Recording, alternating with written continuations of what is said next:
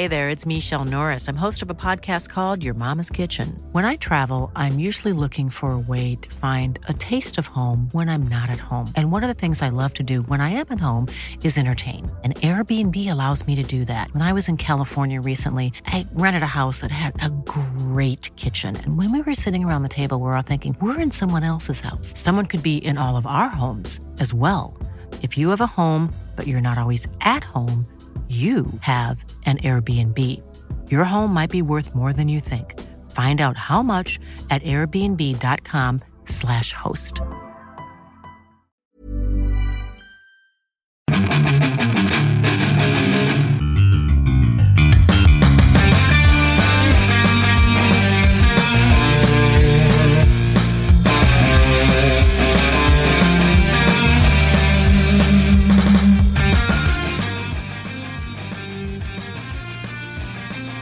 Bienvenidos a otro programa más de Fuera del Control en vivo y en directo desde la ciudad de Monterrey para todo el mundo. Agradecemos a toda la gente que nos sigue escribiendo, que sigue escuchando este podcast, que anima este podcast, que sin lugar a dudas lo quieren también en video. Próximamente estaremos trabajando en ello pues para que nos vean nuestras jetas, más que todo nuestras expresiones.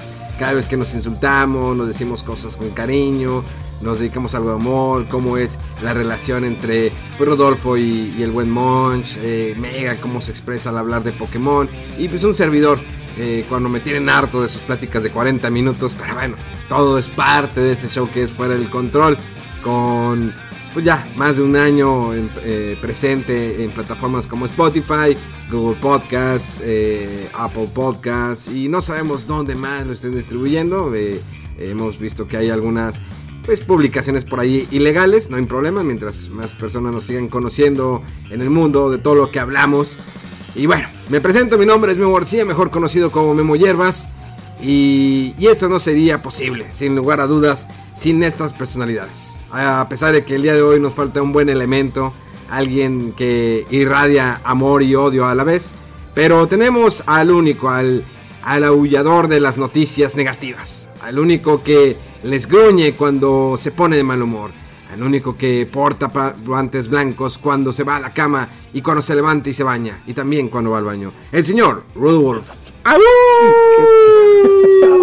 ¿Qué tal, Memo? Gracias por ese intro tan peculiar como siempre. este, exagerando un poco ahí las medidas de higiene, pero bueno, más vale que sobre y no que falte en estos tiempos. Oye, se, ha este puesto gacho, pero bueno, vamos a, a presentar al único inigualable, o ¿cómo se dice? se, me fue la, se me fue la palabra. Inigualable. Ándale. Al, pues a una personalidad, ¿no? En el medio de, de Pokémon, en el medio de Animal Crossing, traficante de, nabos a nivel mundial. Eh, siempre anda buscando islas donde comprarlo arriba de 500 vallas cada nabo. El, pues el único, déjeme presentarlo. Eh, hace mucho que no lo presentaba este pues caballero, ¿no? Caballero de la mesa redonda, el caballero de la oscuridad, el caballero que pues los asalta en la noche y los eh, pues al día siguiente los mata. El señor Megaman. Hola a todos y pues muchísimas gracias por esa presentación tan, eh, ¿cómo podremos decir? Tan agradable, tan dulce, tan violentamente cariñosa. Así es, me dedico a traficar nabos por el internet. Me dedico a revisar las mejores ofertas. ¿Qué quieres a cambio? ¿Me dejas ir a tu isla? Sí. ¿Qué te parece si te dejo 300 nabos por viaje? Ok, y ya voy. Y así voy sacando dinero y dinero que no estoy usando. Que simplemente estoy guardando en el banco para más adelante no sé, a lo mejor Nintendo salga, saca alguna actualización de que por tantos millones, toma, toma, ahí está. Y dame dos. dos millones. y dame dos para darle uno acá a Rodo y otro aquí a Memo. ¿Qué? ¿Quieres más? Ahí te va, dame tu cuenta y te van más nabos. Pero sí, en eso andamos últimamente. oye, oye, bueno, hoy que se está grabando el podcast, eh, ¿en cuánto están los nabos? En mil estaban en 107 en el mío estaba en 105 y encontré por ahí que estaban entre 90 y 95. Pues bueno, pues bueno, eh, esto se pone bastante, interesante. Eh, yo creo que ha sido, además de que jugar Animal Crossing es una adicción casi de todos los días, digo, más ahorita que pues ya, llegó la actualización, ¿no? De que ya puedes nadar, lo cual. Eh, estaba programado, no es como que algo nuevo, ya estaba programado, digo, Nintendo es inteligente, sabe cómo hacer las cosas, me gusta que, que las nuevas actualizaciones todas sean gratis, eh, me gusta eso, no sé qué más habrá adelante, pero es un juego que cuando crees que ya tienes todo, siempre viene algo más. Me gusta, es algo que a lo mejor cuando salió la primera versión de GameCube no la tuvimos, pero pues ahora sí, lo, con esta actualización aquí en Nintendo Switch, pues cada vez tienes más y, el hecho de que puedas nadar, sumergirte en los clavaditos, que compras tu traje de baño, que hay diferentes trajes de baño. Yo empecé la actividad desde, creo que era para lanzarse el 3 de julio o el 2 de julio. Dos o tres por ayer. No recuerdo, pero cuenta, como Rodolfo ya no lo juega, él ya lo borró de, su Switch, él definitivamente pues no es muy social, pero eh, yo empecé a jugarlo el, 2, el 2 de julio, bajé la actualización, me fui corriendo a la tienda a ver si ya tenía el traje de baño, ya tenía un traje de baño de rayas, me fui disparado, me eché mis clavos y empecé a... O sea, hay más cosas que coleccionar además de los insectos, de los... Eh, eh, también de pescados y todo eso, de los peces, perdón. Eh, pues ahora pues, hay conchas, cangrejos, hay demás en el mar. Digo, hasta ahorita no me han salido de que botas o llantas o latas, pero sin embargo, pues allá andan dando todo el tiempo. Se te puede ir, ves las burbujitas, puedes sumergirte.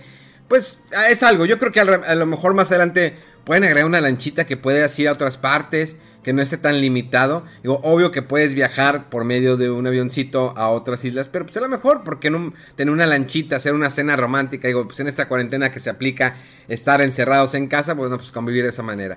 Y a mí me pasó, eh, ya me había pasado en el Animal Crossing original de GameCube. Y ahora me volvió a pasar en esta versión de Switch que cuando entré el día de mi cumpleaños, que fue la semana pasada, que agradezco a todos los que escuchan el podcast sus felicitaciones a través de las redes sociales. Eh, bueno, pues apenas empecé el juego y en eso pues va el pingüinito que no me acuerdo cómo se llama.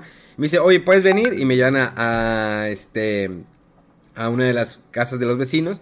Y ahí tenían, bueno... Sorpresa y todo. El sorpresa, todo. Tenían el pastel y cantaban las mañanitas y todo el rollo. Muy, muy chido.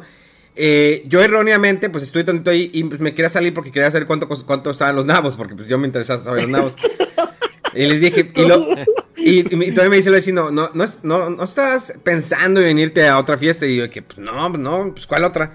Entonces me salgo y cuando intenté eh, regresar, ya no estaban, ya se habían ido, pues dijeron, no regresó, me tardé mucho. Entonces, sin embargo, pues me dio mi pastelito, mis quequitos, eh, fui a ver cuánto, cuánto estaban los nabos, ya me fui a mi casa, dejé ahí mis pastelitos y todo el rollo. Eh, y pues bueno, esa fue mi fiesta de cumpleaños. Pero lo mejor, lo mejor del día es que yo comparto esta imagen de cumpleaños eh, mi Twitter. Y bueno, eh, lo mejor del día fue, bueno, aparte que pues estuve con mi chica, me hizo una fiesta de cumpleaños. Creo que es, esa es la mejor parte. la fiesta de cumpleaños que me hizo eh, de Tortuga Ninja con gorritos, vasitos de Tortuga Ninja, mi pastel de Tortuga Ninja, todo de Tortuga Ninja. Pero creo que el presidente de Nintendo de América complementó al eh, contestarme un tweet de feliz cumple, de feliz cumple, y yo fue que, ¿qué? Blonde Mind, o sea, ya lo conocía Doc Bowser, ya lo habíamos entrevistado, eh, señor Megaman, me había acompañado a esa entrevista, ¿sí, verdad, Megaman? Sí, andábamos ahí, de hecho, tuve la fortuna, digo, aprovechando, porque no a cualquiera le manda felicitaciones el mero mero de Nintendo de América, eh, te acompañé y estuve en tus dos entrevistas con con el señor Bowser y con el señor Reggie. De eso sí me acuerdo. Son experiencias que no cualquiera tiene. Entonces, pues me felicita y pues ah, empezó y hubo racia que no manches, que chido, que padre. la verdad fue, pues fue un complemento muy padre para mi cumpleaños. Digo, digo lo importante, pues, bueno, mi fiesta nada más fue mi chiquillo, nada más. Y pues el pastel, dulces, gomitas y, demás. Bueno, mazapanes aztecas, eh, paletitas pizza, espagueti, como toda una tortuga ninja. La verdad estuvo fenomenal eso. Eh, y bueno, y así fue, así fue mi cumpleaños en, plena cuarentena. Qué bueno que Animal Crossing nos puede ayudar en eso. Y pues vamos a darle ya pie a este programa porque pues han sucedido muchas cosas eh, en el medio geek. Eh, para los que todavía me preguntan cuándo viene el segundo programa de Pláticas Geeks, Estamos trabajando en ello, estamos por lanzar el, segundo programa. No va a ser un programa semanal por el momento, es un programa que pues está muy elaborado, es no solamente se eh, enfoca, a, enfoca a videojuegos, sino a otras cosas, pero ya lo verán ya con este realmente estructurado este programa. Vamos a darle pie a las noticias como siempre, con el único eh, y el señor de la elegancia, el señor Rodewolf. Muchas gracias. Pues sí, eh, bueno, fíjate que aquí repasando la, el guion, no tengo así demasiadas cosas, pero sí dan pie para platicar cosas. ¿eh? Eh, bueno, vamos a empezar con el primero, que ya tiene fecha, el anuncio de el evento de Xbox, que va a ser del 21 al 27 de julio y se llama eh, Summer, Summer Games Fest de Demo Event. Dicen que van a tener más de 60 demos en el Xbox One de juegos nuevos que saldrán para Xbox.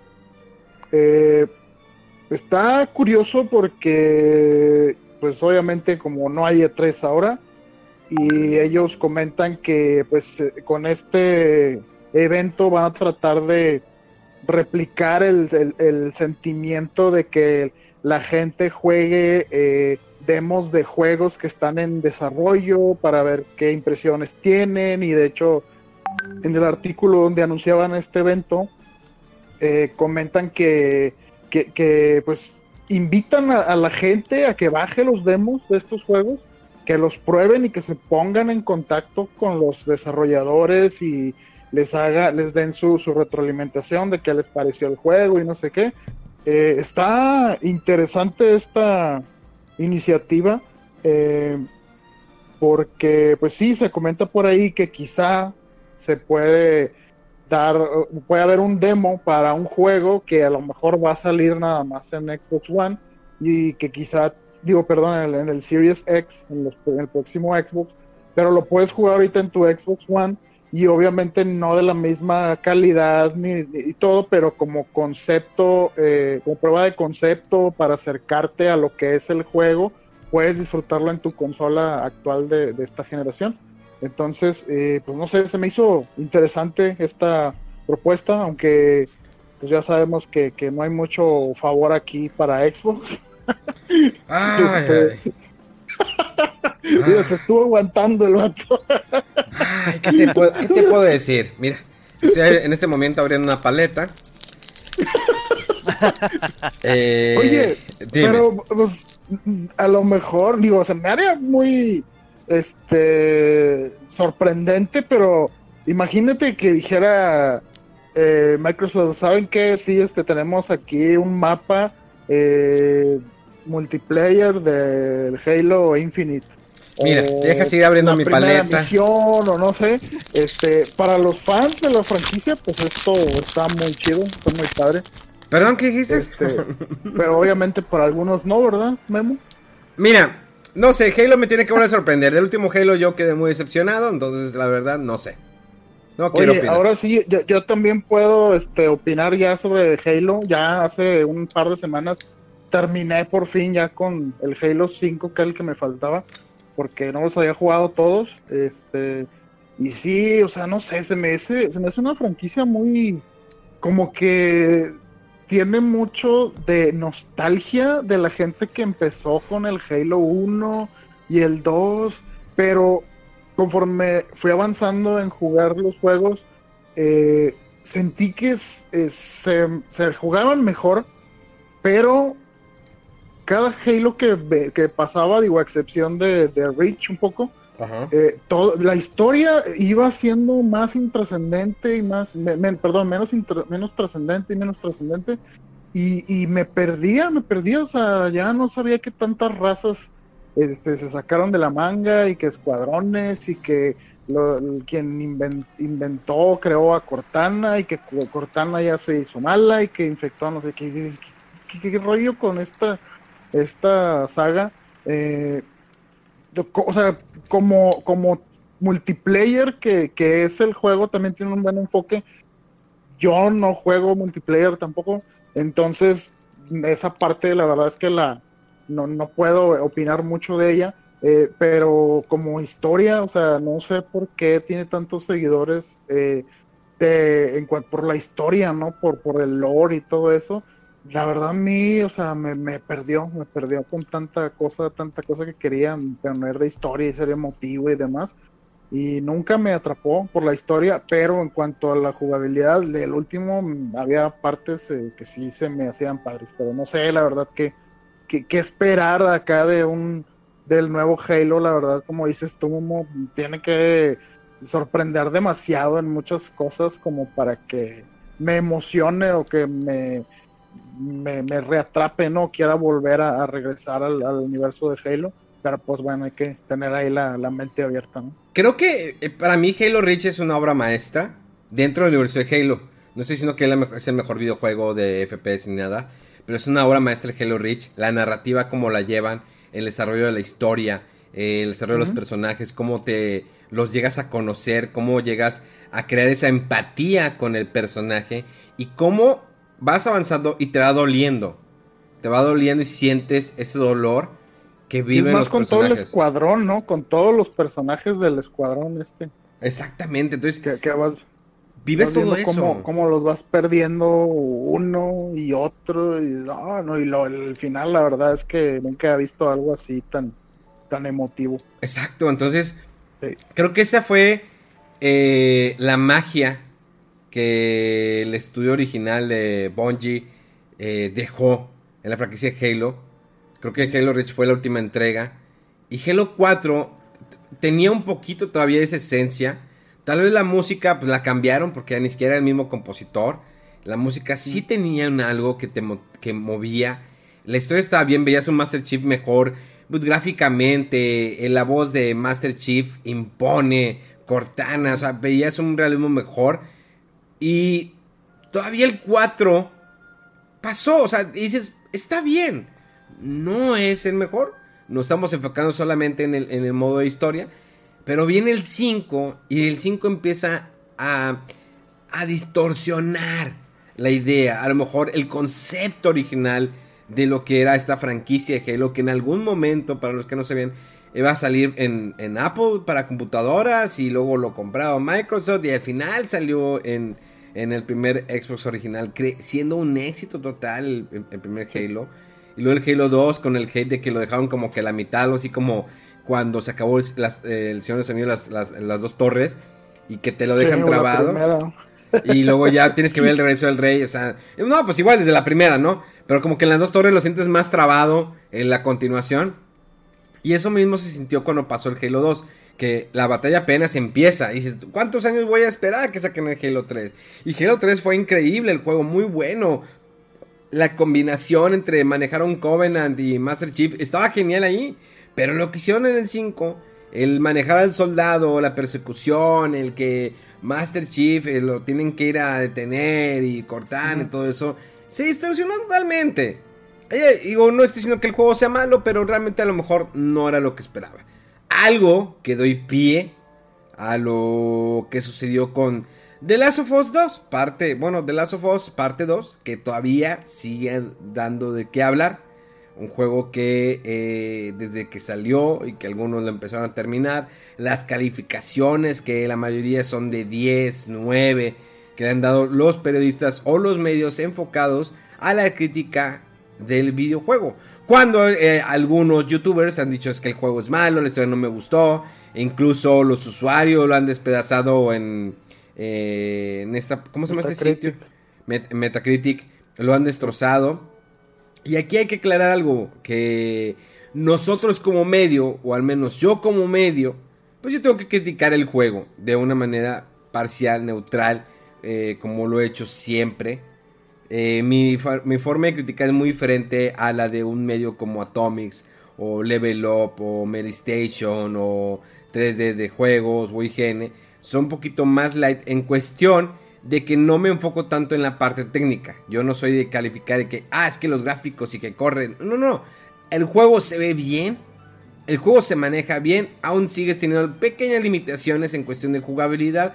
Pero se maneja bien el que te tiras, te arrastras, el impacto que recibes, que disparas, lanzas el ladrillo, la botella o incluso una bomba molotov, eh, las armas como el, crafteo del arma, cómo la vas eh, modificando para que eh, tengas mejoras, también la mejora de, de, tu personaje, el hecho que manejas dos personajes, que es al fin de cuentas, pues ya no es la historia que teníamos del 1, donde en el 1 pues tenías que llevar a esta persona a tal parte, tenías que toparte con eh, eh, ciertos enemigos. Y aquí ya van por, eh, digamos, grupos que sean las divisiones que se, han dividido la raza humana, de que si los lobos, que si los, este, los Scars, las luciérnagas, entonces todos esos grupos que pues están atacando entre ellos, territoriales, que se nos quieren. Entonces, Sucede todo eso, ya es más enfocado en el ser humano, en qué está sucediendo. Algo que también siempre lo vi en Walking Dead y hago la misma comparación. The Walking Dead pasó de ser de un juego de zombies a un juego eh, melodramático. Yo le digo que es la Rosa de Guadalupe, pero es con zombies. Eh, pues porque estaba todo ese drama. Entonces, ¿qué, ¿qué sucede con The Last of Us? The Last of Us hay que entender algo. Que hizo algo que no creo que pocas veces se puede ver en los videojuegos que es odiar y amar el juego a la vez, odiar y amar al personaje a la vez, y que en algún momento tu idea de que la venganza esté enfocada a algo cambie conforme vas conociendo al otro personaje, como cuando vas conociendo a la otra moneda, como te dicen, es que tú, tú me entenderías si estuvieras de mi lado, típico, ¿no? Que te dicen cuando se enojan, que te enojas con un amigo, con una chava, con tu chava, que le dices, es que no me entiendes porque no estás de mi lado. Entonces, te ponen de ese lado en el juego y empiezas a entender lo que está sucediendo, lo que pasó a esa persona. Entonces te hace sentir ciertas cosas y sí, te va a enojar porque si, si matan a un personaje, si es que es mi personaje favorito, no todos los personajes, aquí nos dice algo muy importante, no todos los personajes van a durar toda la vida. Mm. Es como si quieres matar a lo mejor un Link o un Mario Bros. Obvio que pues son personajes icónicos de la compañía de Nintendo. Difícilmente matarían un, un, Mario Bros. O es casi imposible que matarían un Mario Bros. Pero estamos hablando de una historia, de una narrativa, un juego que sí es icónico de la, de, la compañía de PlayStation. Pero, pues en algún momento a un ser humano se puede morir, le puede pasar algo. Entonces, nadie es inmortal. Aquí te dicen que nadie es inmortal en esta historia. Por más que digas, es que cómo lo puedes haber matado a la hora o a las dos horas. Nadie es inmortal, cualquiera puede morir. Pero es que la decisión de ella estuvo muy tonta, no fue la mejor. Probablemente no, se arrepintió, no se arrepintió, pasó esto. Y las cosas se fueron como de cierta manera. Y el desenlace al final dices, no me gusta porque terminó así. Porque esa fue la decisión de la persona al tomar eh, el rumbo de, lo que ella quería hacer. Entonces pasa eso y la gente no se, se enoja eh, a tal grado que la chava que hace el doblaje de esta. ¿Cómo se llama la antagonista de la que es. Está, fortuna, no me acuerdo. Creo que es Avi. Eh, ha recibido amenazas de muerte. Ella lo publicó en sus redes sociales. Ella comenta que trata de ser positiva. Pero a veces, a veces eh, pues no, no, no, puede. Y está recibiendo amenazas de muerte por medio de sus redes sociales. De que te vas a morir. Lo que hiciste estuvo mal y todo eso.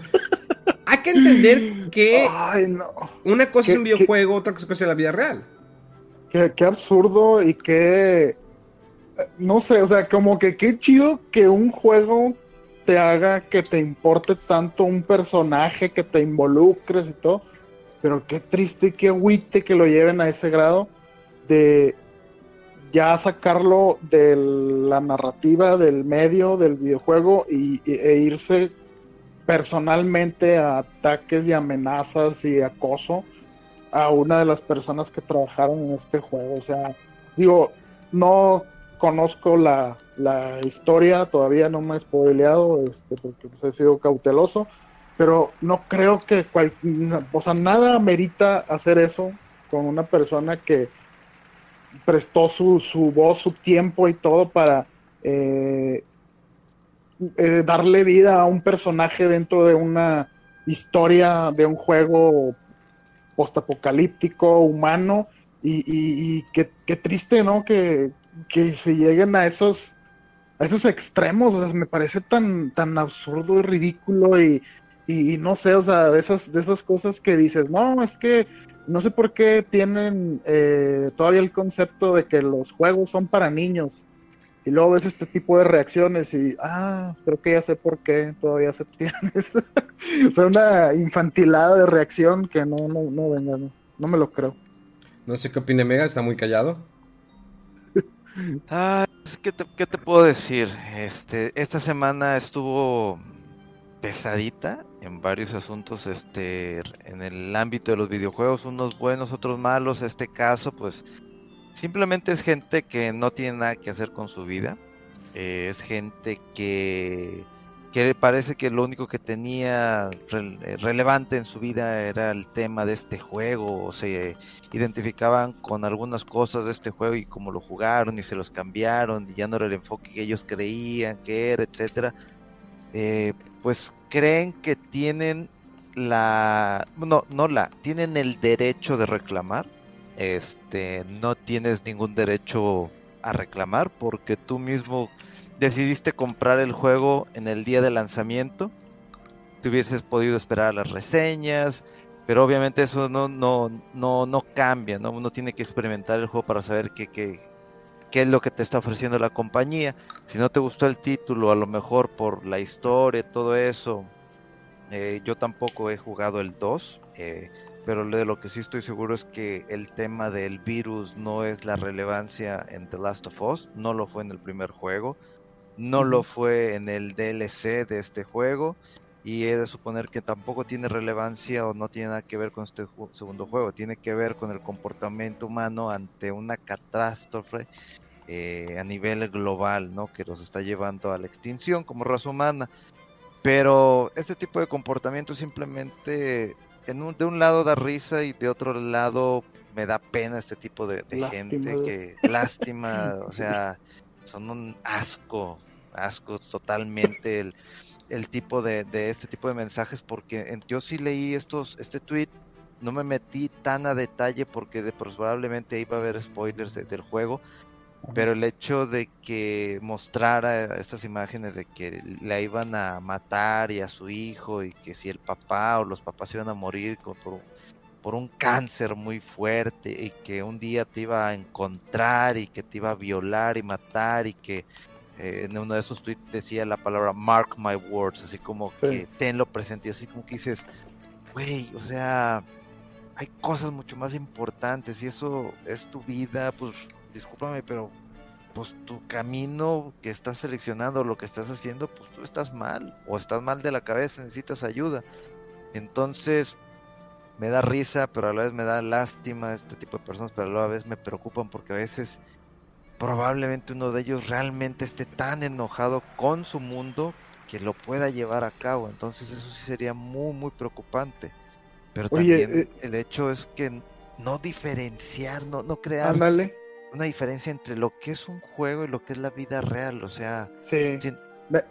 Me, acuerdo mucho de, que mencionaban eh, sobre telenovelas mexicanas en su momento.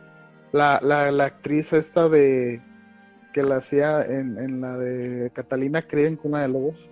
Ajá. Que la gente la veía así en la calle o donde sea y le, la insultaban. o sea, es que, o sea, ¿qué onda con la gente que se mete tanto en una narrativa, en una ficción, en algo? Que, y, y, y se va todo su, su emoción desbordada, o sea, mal encausada, con una persona que está actuando un papel dentro de esa, de esa narrativa, ¿no? De ese medio. Dice, o sea, y luego si, si alguien a lo mejor tiene que ver con cómo se fue la narrativa o el personaje, pues es la quienes hicieron el juego, los escritores.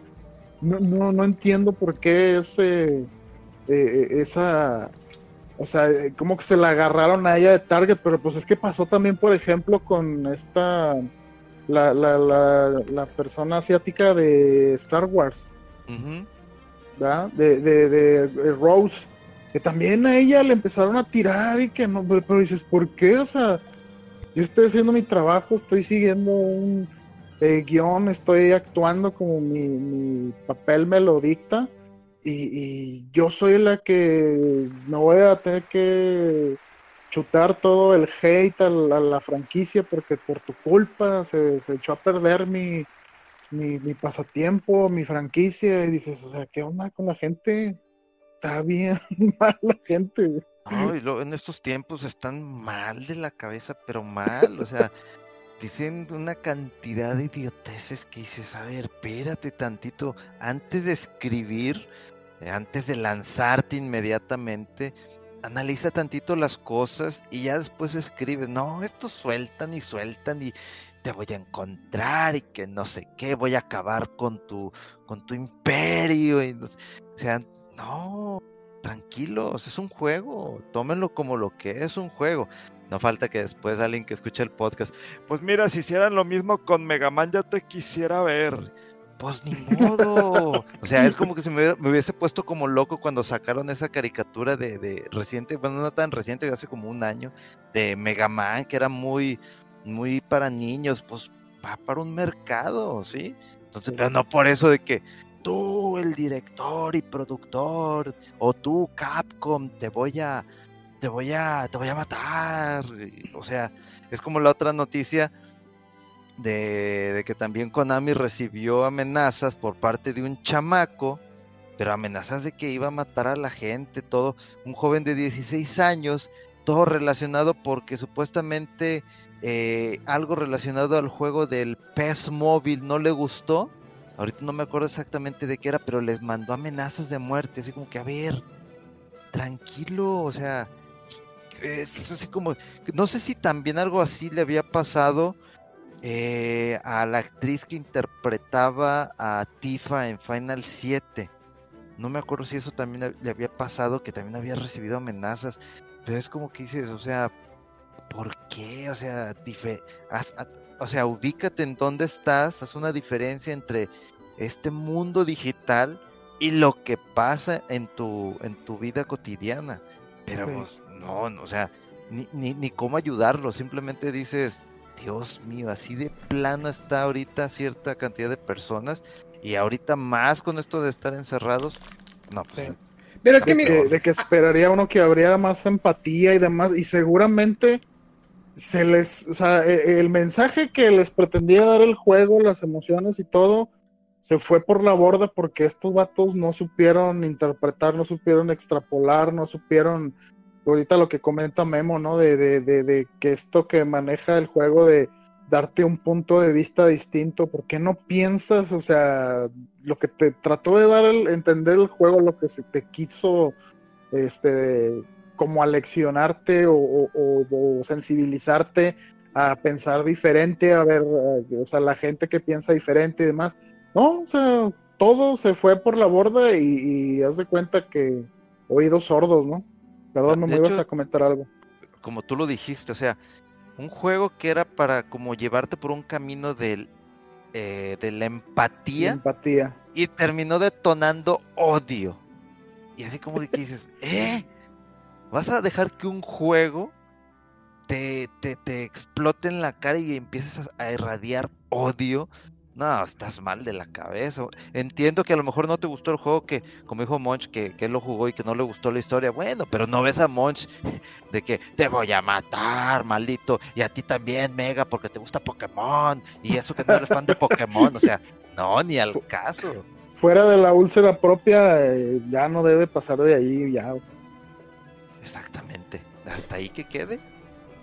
Es más, como dice Memo, abre tu paletita y empiézatela a comer.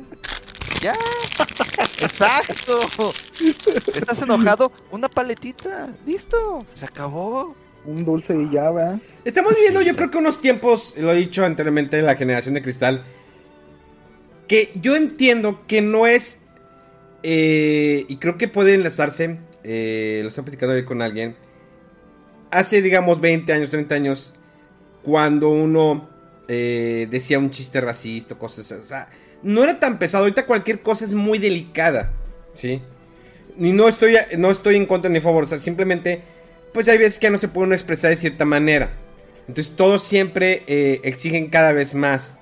O sea, no, eh, esto lo digo porque pues ya ven que salió Animaniacs y la gente está empezando de que no, es que Animaniacs está, eh, no, está no está bien, cómo tratan a la persona, cómo, eh, cómo tratan a la enfermera.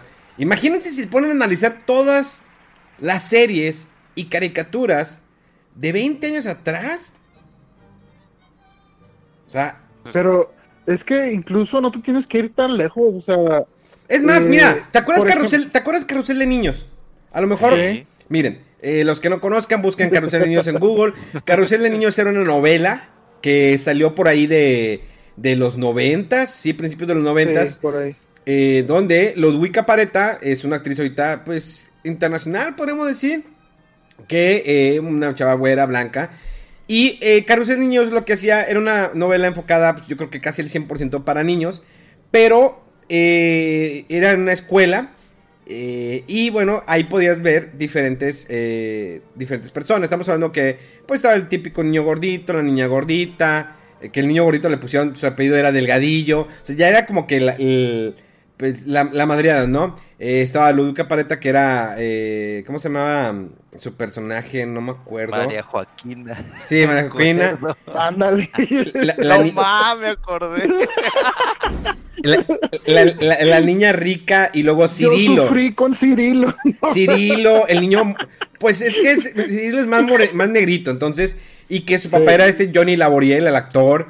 Eh, estaba el niño que era como asiático, luego después metieron a la niña regiomontana que era la norteña, que le ponían que su uni- uniforme tenía así como típico el trajecito que tenía Piporro, ¿no? Que como unas eh, tiritas de, te- de tela en los brazos, o sea, lo hacías muy, muy así, muy explícito, eso no me gustó. y que- Estereotípico, sí. sí, o sea, como así no, así no vestimos los de, los de Monterrey. O sea, sí, Piporro, eh, pues un ícono que salió creo que de, de Monterrey, creo, o, no, o creo que era de la frontera, no recuerdo bien. Corríjanme si quieren. Sí, de, de, de uno de los. De, lo- de, de por ahí del cercado de, o de Santiago o algo así. Pero sí, sí es por aquí, de digamos, del área metropolitana de Monterrey o las, las cercanías de Monterrey, pues. Entonces, pues así no viste los regiomontanos, pero la, la vistieron así. Entonces, tenías todo tipo de, de- de niños. Entonces, tenías a la niña que hacía de feo, le hacía feo a Cirilo, esta Luca Pareta. Le hacía siempre el feo y, y, y Cirilo estaba enamorado de ella. Realmente estaba muy enamorado de, de, de- de esta niña. Y más adelante el papá Johnny se gana eh, la lotería y se vuelven ricos. Y Cirilo aún así quiere intentar ya no, porque eres tú. O sea, por decirlo, no lo hacían tan directamente decirle que, ah, es que eres de color o eres negro. No, no, no lo hacían de esa manera. ¿Sí? Eh, que es, pues en tal vez en aquel momento no se hubiera visto mal, pero ahorita sí. Entonces, imagínate que tuvieras que modificar todo eso. Al final de cuentas, creo que Cirilo se queda con, con, con los. O sea, la convence, algo hace, no recuerdo muy bien. Eh, pero no había una diferencia racial, o sea, simplemente todos convivían. Pero sí estaba muy explícito, ¿no? De que lo que le decía, lo de la norteña, pues así no, no visten los norteños. O sea, si hay un bailable, pues a lo mejor sí. Pero normalmente nos vestimos como aquí en cualquier parte del mundo. Eh, y esto voy porque también el día de ayer, eh, bueno, hace dos días, porque hoy es lunes ya, eh, vi un tweet de una persona, no sé cómo fui a dar este tweet y conectó esta noticia con, con lo siguiente, que probablemente no tenga que ver con videojuegos, pero es algo que nos puede poner como que pensar. Vamos a salirnos un poquito de nuestra, nuestra zona de confort que es los videojuegos o, los, o. Y eso digo porque también lo platiqué con una persona y está muy interesante. ¿Qué pasa cuando nosotros cuando nacemos, ¿sí? Pues no nos dicen de que, ah, pues, eh, a mí me gustan las niñas blancas, o me gustan las niñas morenas, o, o en el caso de los- eh, las niñas que me gustan los morenos. No, no nacemos con esa idea. O sea, no tenemos una preferencia. ¿Sí? ¿Estamos en lo correcto? ¿Estamos, ahí, está, ahí, ¿estamos bien? Mm, Sí, sí, sí. Estamos bien. Entonces, dicen que de cierta manera, con el tiempo no todo- todos nos volvemos racistas. Y les voy a decir por qué. Porque, ¿qué pasa? Cuando tú ya estás más grande, a lo mejor en primaria no. En primaria lo que menos. Obvio que están los niños típicos que son los caritas que sí tienen novia y la novia y la manita sudada. Bueno, ahorita ya las nuevas generaciones ya en primaria pues ya están. Pues ya tienen esas relaciones, ¿no? Ya, ya se embarazan en Están sudando secundaria. otras cosas. Sí. O sea, hace 30 años no lo era así. Sí, hace 30 años no era así. Era muy diferente a las generaciones. Van a decir, pues es que este está en San que- Sí, era otro tipo de educación, otro tipo de, de otro- otros tiempos. Pero lo que voy es esto. Y se los planteo aquí en, aquí en, en nuestro estudio de grabación de cada quien en su lugar. Iba a decir la mesa, pero lo dicen. ¿Y cuándo regresa la mesa? No. Eh, lo planteo de esta manera. ¿Qué pasa? ¿Por qué de alguna manera nos volvemos racistas cuando, cuando crecemos? ¿Por qué dices? ¿Por qué no andarías con, eh, si eres blanco, por qué no andarías con una morenita? ¿Por qué no andarías con una gordita? ¿Por qué no andarías con una chava que es totalmente negra? O sea, normalmente si tú ves, hace 30 años, ver a una, eh, una persona afroamericana con un blanco era mal visto. Dicen, ¿cómo? Es que se acuerdan con el, caso de Whoopi Wolver y este Woody, no, no Woody Allenson. Bueno, el protagonista, este, de tres hombres y un bebé, ¿se acuerdan? Sí. Que él empezó, que, él empezó a andar con Whoopi Wolver, la gente lo decía, no manches, anda con una afroamericana. O sea, él fue figura pública es todavía más el boom. Entonces, pero cuando creces, pues dices, no, es que a mí me gustan blancas. Ah, a mí me gustan güeras. O sea, de cierta manera tú no, te estás dando la oportunidad de eh, entablar o tener una relación. O sea, puedes decir, no, pero tengo amigos morenos, tengo amigos blancos, tengo amigos amarillos, lo que quieras. Pero pues yo no quiero tenerlos, eso no los tendría o las tendría o, o los tendría como mi pareja. Yo prefiero que mi novia sea blanca. ¿Por qué no morena? Entonces, de cierta manera estamos siendo racistas. No directamente, no discriminando, pero de cierta manera sí. No sé qué opinen ustedes. Pues entonces yo soy un maldito racista. ¿Por qué, Mega? A ver, ¿por qué? Mira, ahí te va. Dependiendo, esto es ya algo personal, ¿no? Eh, yo nunca he sido un galanazo ni nada por el estilo. Y yo recuerdo hace mucho tiempo, hace mucho, mucho tiempo, que de hecho, pues igual hasta, hasta el buen este Memo se acuerda que cuando estábamos en carrera había una joven morena muy atractiva.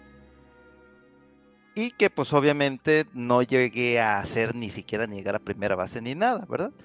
Pero era una chava morena, muy muy atractiva, muy muy inteligente. Pero pues ella ya andaba saliendo de carrera y yo apenas iba entrando, entonces pues obviamente no.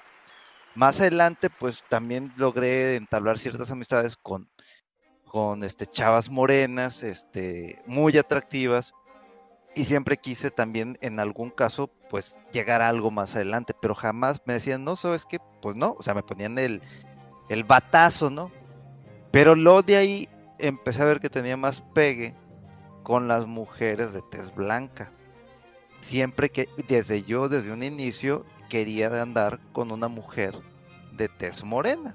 Y no, no me gustaba en ese aspecto de, que todo el mundo me decía, ah, es que tiene que ser por tu, mismo color de piel, etcétera. E, e igualito lo que estás platicando, ¿no?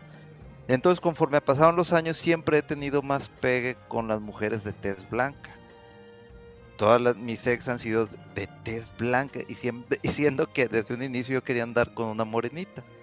Entonces, la otra yo recuerdo que, ah, me gusta, pues sí, realmente ya ahorita me gusta mucho el cómo yo me veo y, lo, no, no tanto por cómo físicamente, sino cómo me gusta esa ah, mezcla, si se le puede decir, de que yo estoy morenito y mi pareja es blanca y, y porque no hay no hay tema de, de de, de, de, racismo. Hay más, más que nada un tema de que puedes andar con la persona que, con la que tú quieras estar, ¿no?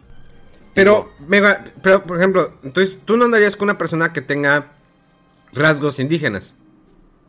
No, yo podría andar con una persona, mira, inclusive yo podría andar con una persona que estuviera gordita, este, más morena que yo. De hecho, una vez recuerdo que mi papá me dijo una vez, tú, porque eh, eh, hasta él lo notó, yo recuerdo que tú siempre querías andar con mujeres morenas. Y veo que ahorita, pues, ya, ya es una plática de hace años, ¿no? Que andas con mujeres tez blanca. ¿Te molestaría más adelante que no se encuentres una mujer negra? Le dije, no, no sé, no me molestaría para nada. Inclusive ha habido mujeres con las que he salido que son, pues, llenitas, este, algunas de ellas muy, muy guapas y, muy inteligentes. Eso, principalmente, las personas con las que yo he querido estar han sido mujeres inteligentes que me cautivaron por ese aspecto, para que no digan de que, ay, qué pinche amiga, no, no, ¿sí?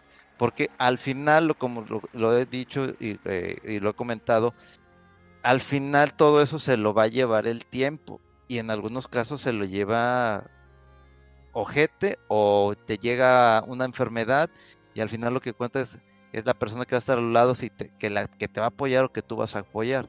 Pero yo no, yo no tendría ni problemas con andar con una mujer asiática, con una mujer que tenga rasgos indígenas, con una mujer este que sea vaya este con alguien rusa, este con alguien de tez negra, con alguien gordito, no tendría yo ningún problema en eso, pero desgraciadamente mucho mucho de este contenido que empezó en la tele y que ahora se expone demasiado con las redes sociales, pues ya te hasta te está indicando por dónde tendría que ser, ¿no? O sea, qué es lo bonito y qué es lo feo.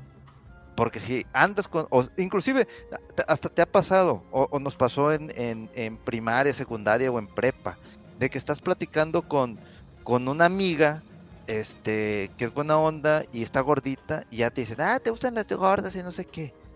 ya empieza ese, ese tipo de, de, mezcla de comentarios, de ataque, en algunos casos burlas entre tus amigos, en otros casos sí son como para lastimar, no lastimarte a ti, sino a lo mejor lastimar para la otra persona. Entonces, en este tipo de tema, pues es que sí es muy, muy delicado. Yo no tengo ningún problema en ese, en ese aspecto. Eh, siempre y cuando la persona con la que esté sea inteligente, porque a lo mejor en un momento, pues, no sé, de trabajar en equipo, ya ahorita depender una sola persona que saque adelante una relación, una familia, no se puede. Tienen que estar trabajando los dos o siempre debe de ser así. No sé qué opine eh, Rodolfo. Since 2013, Bombas has donated over 100 million socks, underwear, and t-shirts to those facing homelessness. If we counted those on air, this ad would last over 1,157 days. But if we counted the time it takes to make a donation possible, it would take just a few clicks. Because every time you make a purchase, Bombas donates an item to someone who needs it. Go to bombas.com slash ACAST and use code ACAST for 20% off your first purchase. That's bombas.com slash ACAST, code ACAST. Híjole. este, pues sí, estamos muy condicionados a lo que se ve en publicidad, en, ah, no sé, en los medios, en películas y demás. Eh, y creo que sí, o sea, estaba muy arraigado antes ese concepto de la gente de tez más morena, oscuro, eh, no, en general no es la que tiene dinero, la, es la mala, eh, la aspiración es la persona de tez blanca, eh, rubia y son los que tienen dinero y pues la verdad es que es algo que se veía mucho en como el, el, estereotipo, ¿no? Lo comentó Memo ahorita en la, en la novela esta de de Carrusel. Eh, y no nada más era ahí, o sea, era en la, publicidad, ya no sé si vieron hace poco que regresaron ahí a tomar la, eh, el caso de la publicidad de la leche Lala, ¿no? De que toda la familia, este, puros güeritos y que no sé qué, y dice la gente, oye, pues eso no es el promedio de la eh, familia, lo que representa una familia en México, ¿no? O sea, y, pues sí, pero pues es que siempre las aspiraciones en, en, modelos y en todos lados es este como muy dictado por, por, lo que es eh, la moda en Estados Unidos, ¿no? Eh, que el ojo de color y demás.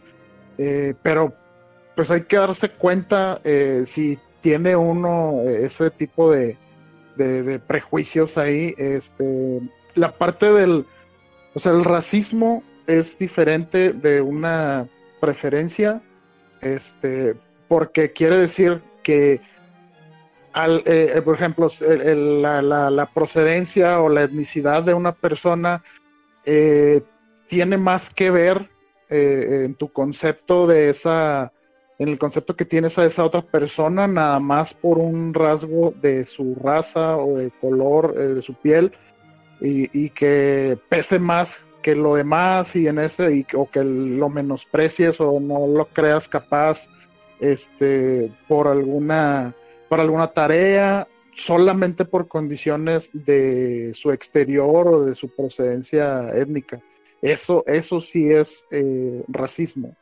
Em, no es racismo creo yo decir eh, a mí me gustan las eh, chicas este de piel clara, eh, rubias o lo que sea, pero hay que, sí, creo que sí hay que tener cuidado en, diferenciar y darse cuenta cuando se está incurriendo en alguna, este, pues algún prejuicio, ¿no? En alguna discriminación o que se está haciendo racista por ese tipo de, cosas, pero sí, sí está uno muy, muy, eh, o sea, alguna gente más que otra eh, no se da cuenta y como que interioriza todo ese ese tipo de estereotipos o de como clasismo o racismo en las películas, en publicidad, y a veces no se da uno cuenta, entonces ya es donde hay que tener cuidado.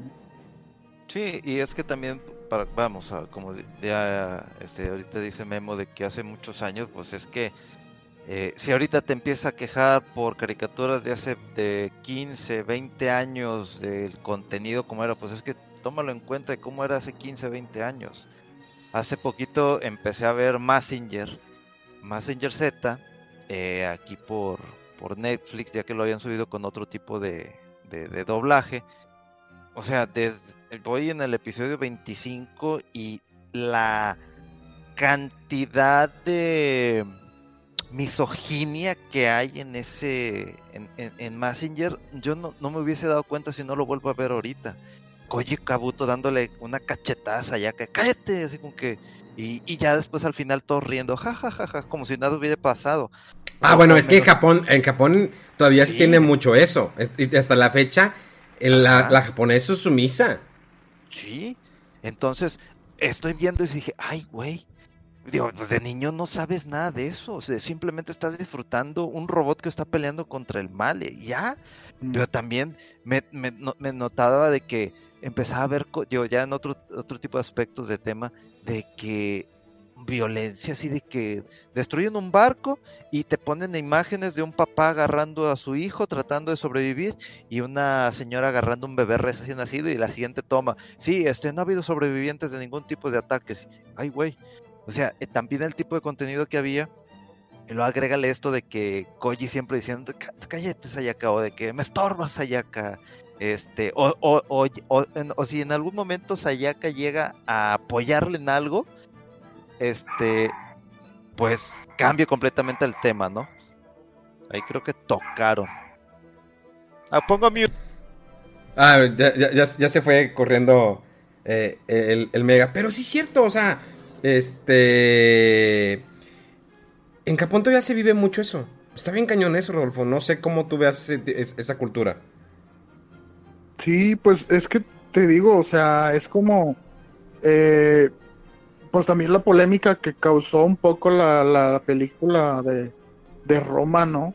Este, e, esa película trataba de mostrar eh, las diferencias eh, de, de, vivencias de en, ese, en esa época, si no me equivoco, eran los 50, ¿verdad? Sí. Este, y, 50, 60 por ahí, y, dices, todavía ese tipo de, de diferencia está todavía, en, o sea, existe todavía en la cultura mexicana, en el día a día, eh, y no, no, no, o sea, y, y e irónicamente, todo el mundo se fue contra eh, Yalitza, ¿no? A echarle que cómo, si está fea, si está prieta y que no sé qué. Y dices, o sea, no, no, aprendiste, no escuchaste, no te estás viendo lo que estás haciendo otra vez. O sea, el mismo tipo de, de, prácticas eh, arraigadas ahí de prejuicios de décadas, de, muchísimos años, ¿no? Es que entonces es, es, bien absurdo todo esto. El problema, eh, a ella le afectó mucho que la nominaran al Oscar porque había gente que, mismos actores decían, pues, ¿cómo es posible esto? O sea, yo toda mi vida actoral, y esta es su primera película, y esa mujer que no estaba preparada para esa película, y la nominan al Oscar. Y luego después, creo que recientemente escribió para el periódico Wall Street, y hubo gente que se quejó y que dicen, yo he intentado escribir para ese periódico, y ella, ella ya escribió para ese periódico, y ahora va a pertenecer a, digamos, al eh, al círculo que donde escogen los nominados a las películas, eh, al, al, Oscar y todo eso, esa parte, y pues hubo gente también que brinca. Una es la envidia, eh, la hacen de menos, sí, ese, ese es la envidia, yo puedo entenderla. Para mí, qué padre, qué orgullo, sí. que ella esté allá. Es como nuestros directores que han ganado el Oscar, eres directores mexicanos, Guillermo del Toro, Iñárritu y, y Cuarón, qué orgullo. Pero son cineastas que, pues aquí no les hicieron caso y van allá. Sí, es orgullo mexicano, pero son cineastas que no los apreciamos aquí. Y el cine americano invierte en ellos, en producciones, con grandes compañías creyeron en sus proyectos, creyeron en sus ideas y están triunfando allá. Qué triste que están triunfando allá y no aquí. Es como la cuestión del, ¿se acuerdan de la televisión a, color? ¿Quién la creó? Fue de un mexicano, pero aquí no hubo inversión. ¿Qué fue lo que hizo? Se fue a Estados Unidos y allá se hizo la televisión a color. Ahí lo tenemos. Y es algo que todavía sigue viviendo aquí. ¿Por qué no se cree en el cine? También el cine se ha encajonado, que es lo que consumimos. El, lo que siempre dicen, ah, es que siempre esos programas tontos. Eh, a lo que voy es esto también, porque conecto con el tema que estábamos hablando sobre el racismo, que no, pues yo escojo la persona, yo quiero más blanquitas. ¿Qué pasa si tú convives con una persona que es racista? O sea, le vas a dejar hablar si él es racista, no, es que no me gusta. Si él es racista, realmente le dejarías hablar. Es tu amigo de toda la vida y no es una mala persona, simplemente tiene, esos ideales. Y dices, bueno, pero es que si lo apoyas, pues es, el, racismo va a seguir creciendo. O sea, no se va a acabar. Es como la televisión que dicen, es que hay programas muy estúpidos en la televisión, local, nacional, como, donde quieras. No voy a poner un ejemplo. El problema es que dicen, no, es que han de acabarlos. Pues es que no se pueden acabar porque hay gente que lo consume, hay gente que lo quiere. Y decir la palabra racismo o racista es una palabra que en la actualidad es muy fuerte, pero no de... Eh, yo creo que como de cierta manera no es tan fuerte en, algunos, eh, en algunas situaciones.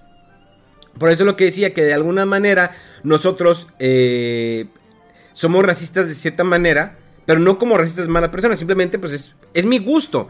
Pero voy a lo mismo, nosotros no nacimos con un gusto. O sea, no nacimos de que cuando nazco me van a gustar las mujeres blancas, las mujeres morenas, las mujeres eh, afroamericanas, las mujeres asiáticas. No. Ese mismo gusto se fue desarrollando dentro de nuestra misma sociedad, lo que nosotros vimos. Porque al final de cuentas es lo que, lo que tú ves, el reflejo es lo que tú absorbes, ¿no? Nosotros somos una esponja de principio a fin. O sea, siempre seguimos aprendiendo algo. Entonces cuando somos pequeños somos esponja muy, una esponja muy joven que está enorme y está absorbiendo todo lo que puede. Entonces, lo que tú ves, lo absorbes y lo pones en práctica. Obvio que no todo, porque obvio que si tú absorbes de que, ah, es que él mata para robar y obtener dinero, pues obvio que no lo vas a absorber, porque sabes que está mal y que está bien. Empiezas a identificar eso. Que de ahí nos podemos ir a otra cadena que no nos vamos a ir, que es, por ejemplo, pues, ¿por qué existen los rateros? ¿Por qué existen los asesinos? ¿Por qué existe la gente que extorsiona? ¿Por qué existen los políticos malos? O sea, ya es otro tipo de, de, distorsión. Y todo esto se conectó de una manera que empezamos con algo de Last of Us y se fue hasta acá.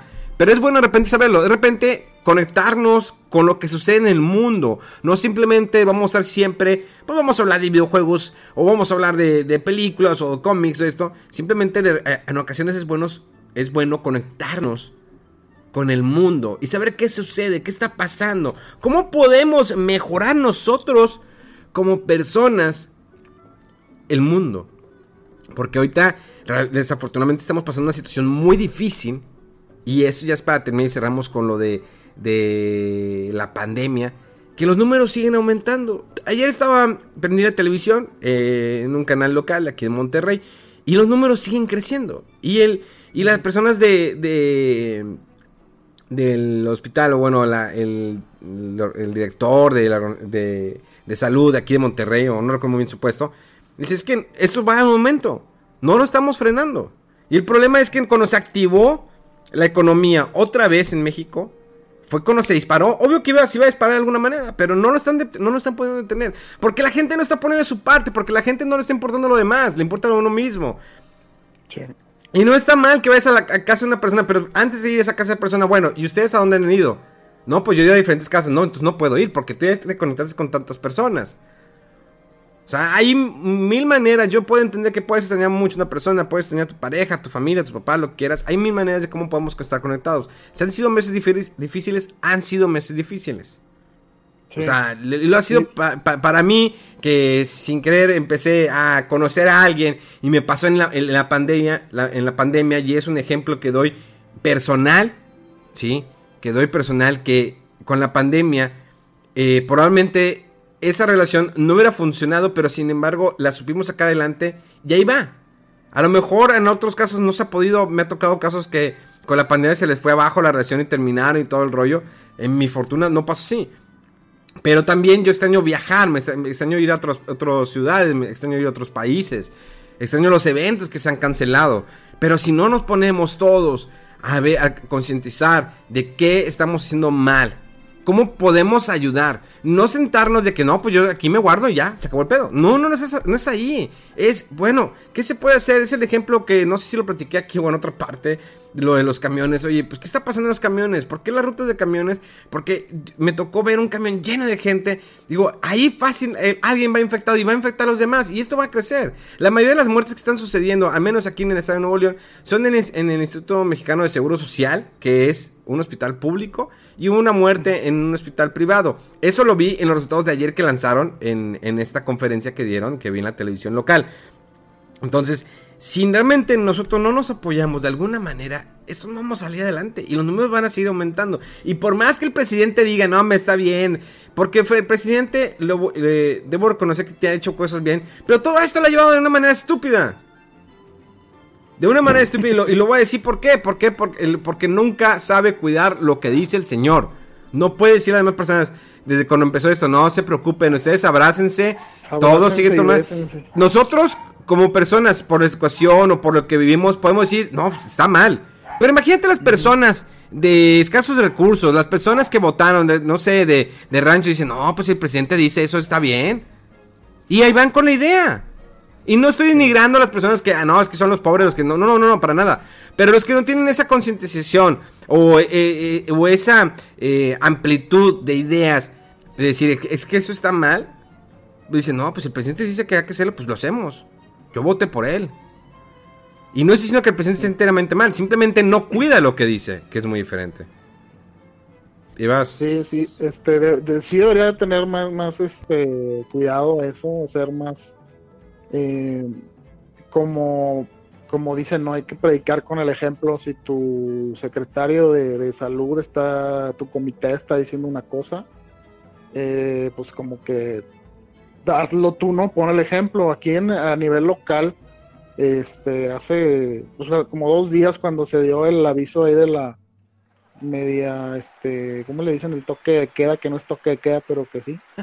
eh, eh, dijo el, gobernador, dice, hay que ponernos esta fregadera, aunque nos cueste, y hasta dijo él a mí mismo, dice, me ha costado lo que porque me molesta, que porque no me gusta, que porque no sé qué, pero es una muestra de empatía, de, que a lo mejor a mí no me pasa nada, o a lo mejor eh, él como, digamos, eh, funcionario público, tiene a lo mejor cierta responsabilidad, ¿no? De verse eh, que toma precauciones, aunque sea un poquito de que no es para tanto, pero sí, o sea, se, minimiza si la, autoridad que te está diciendo eh, úsalo y ellos no lo usan, pues qué onda, ¿verdad? También dicen lo mismo con los la, la, la, crianza de los padres a sus hijos, de que tienes que más predicar con el ejemplo que con las palabras.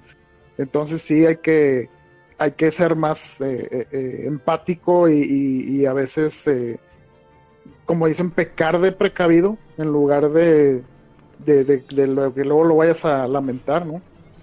Es que de hecho yo nunca he visto al presidente con tapabocas. No, ni yo.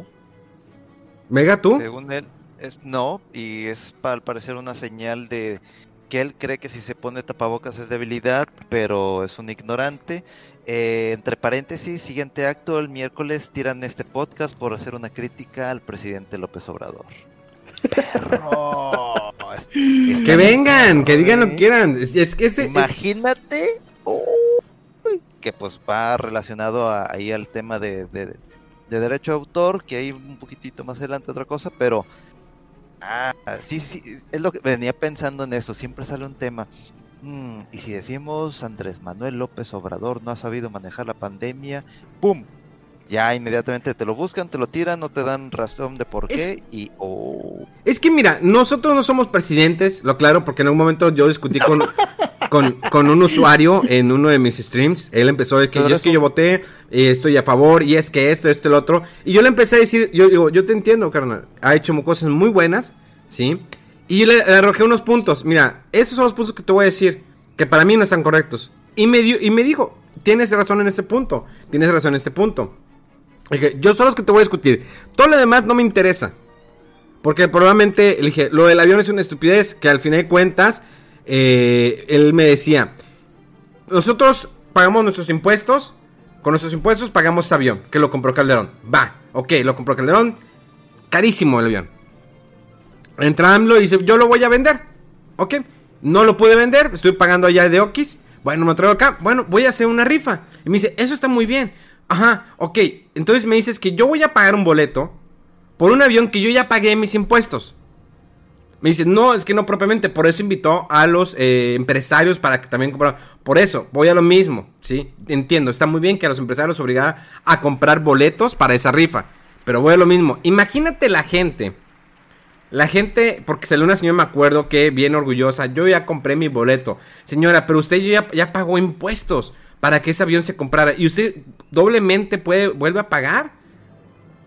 Es como si te robaran... Eh, comprases algo, te lo roban y luego lo encuentras en, una tienda y dices, pues es que ese es el mío, no, pues te lo vendo, yo no sé qué es, que es tuyo. No, pues pago. Y vas, vas a pagar otra vez porque te lo robaron. Y no fue tu culpa. Fue culpa del ratero. Y no estoy diciendo que el gobierno sea ratero, para nada. Para nada. Sino simplemente eh, el hecho es que, ¿por qué voy a pagar otra vez? Que es lo más estúpido que he visto en un gobierno. No estoy diciendo que todo lo demás esté mal lo que ha hecho el señor AMLO. Ok, de cierta manera lo, eh, lo de la eh, gasolina estuvo bien. ¿Por qué? Porque eso a lo mejor paró que se robara la gasolina, bajó la gasolina, lo cual ahorita está aumentando. Pero no estuvo bien obrado, porque el vato de momento, pum, la, corta, no va a gasolina, y pues obvio, detienes el país y se hace un caos. Se hace un caos, y luego, no, pues vamos a comprar petróleo, pero el vato no veía que venía lo del COVID, y luego pues se detiene toda la industria petrolera. No, hay, no se está comprando gasolina, tenemos que vender nuestro... O sea, empieza el desmadre. Y no estoy diciendo, a lo mejor el señor puede ser políticamente muy bueno. ¿Cuántas veces no dijo él, no, me, este, señor Trump, luego lo voy a poner en su lugar siendo presidente? ¿Qué ha pasado? Ha sido sumiso. Está bien, no hay, no hay falla, hay que entender. Va a estar difícil que López Obrador se le pusiera eh, de, de, tú por tú a, a, Donald Trump, siendo Donald Trump y como es, y como lleva su presidencia, y como está creando la nueva América. Iba a ser difícil, claro. Pero la gente sí se lo creía. No, él va, hombre, se iba a poner en su lugar Donald Trump. Lo que no hicieron los pasados, él lo va a hacer. No lo puede hacer. Es, es una potencia mundial, por el amor de Dios. Es Estados Unidos, que ahorita le ha ido mal. ¿Dónde está México ahorita colocada eh, hasta el domingo? ¿Dónde está México en, cuestión de infectados de COVID? Estamos en quinto lugar. Primer lugar está Brasil, luego Estados Unidos, creo que está después Rusia, no me acuerdo qué otro país. Y luego está México. Estamos en quinto. No lo están, no lo están deteniendo. ¿Qué está pasando? Se le está haciendo lugar. Y somos un país tercermundista. También tenemos eso. Hay muchas cosas en contra. Es que yo creo que también está ganando el egoísmo, el, eh, el y yo primero. Este, Exacto. no hay que irnos tan atrás. Hace unos días fue noticia también aquí en, Nuevo León, Monterrey, que eh, allá en, San Pedro unos compadres este pues querían casarse y yo tengo derecho a casarme y no sé qué y no sé, doscientos tantos invitados y que un buen número de ellos después reportados con infectados de coronavirus. Dices, o sea, es no ser eh, o sea, querer, eh, anteponer tu, tu felicidad que ya después de lo que pasó te das cuenta que claro que va a ser una boda inolvidable por las razones incorrectas. Este, y, pues una lástima, ¿no? Porque dices, ¿qué, ¿qué te cuesta? ¿Qué te costaba?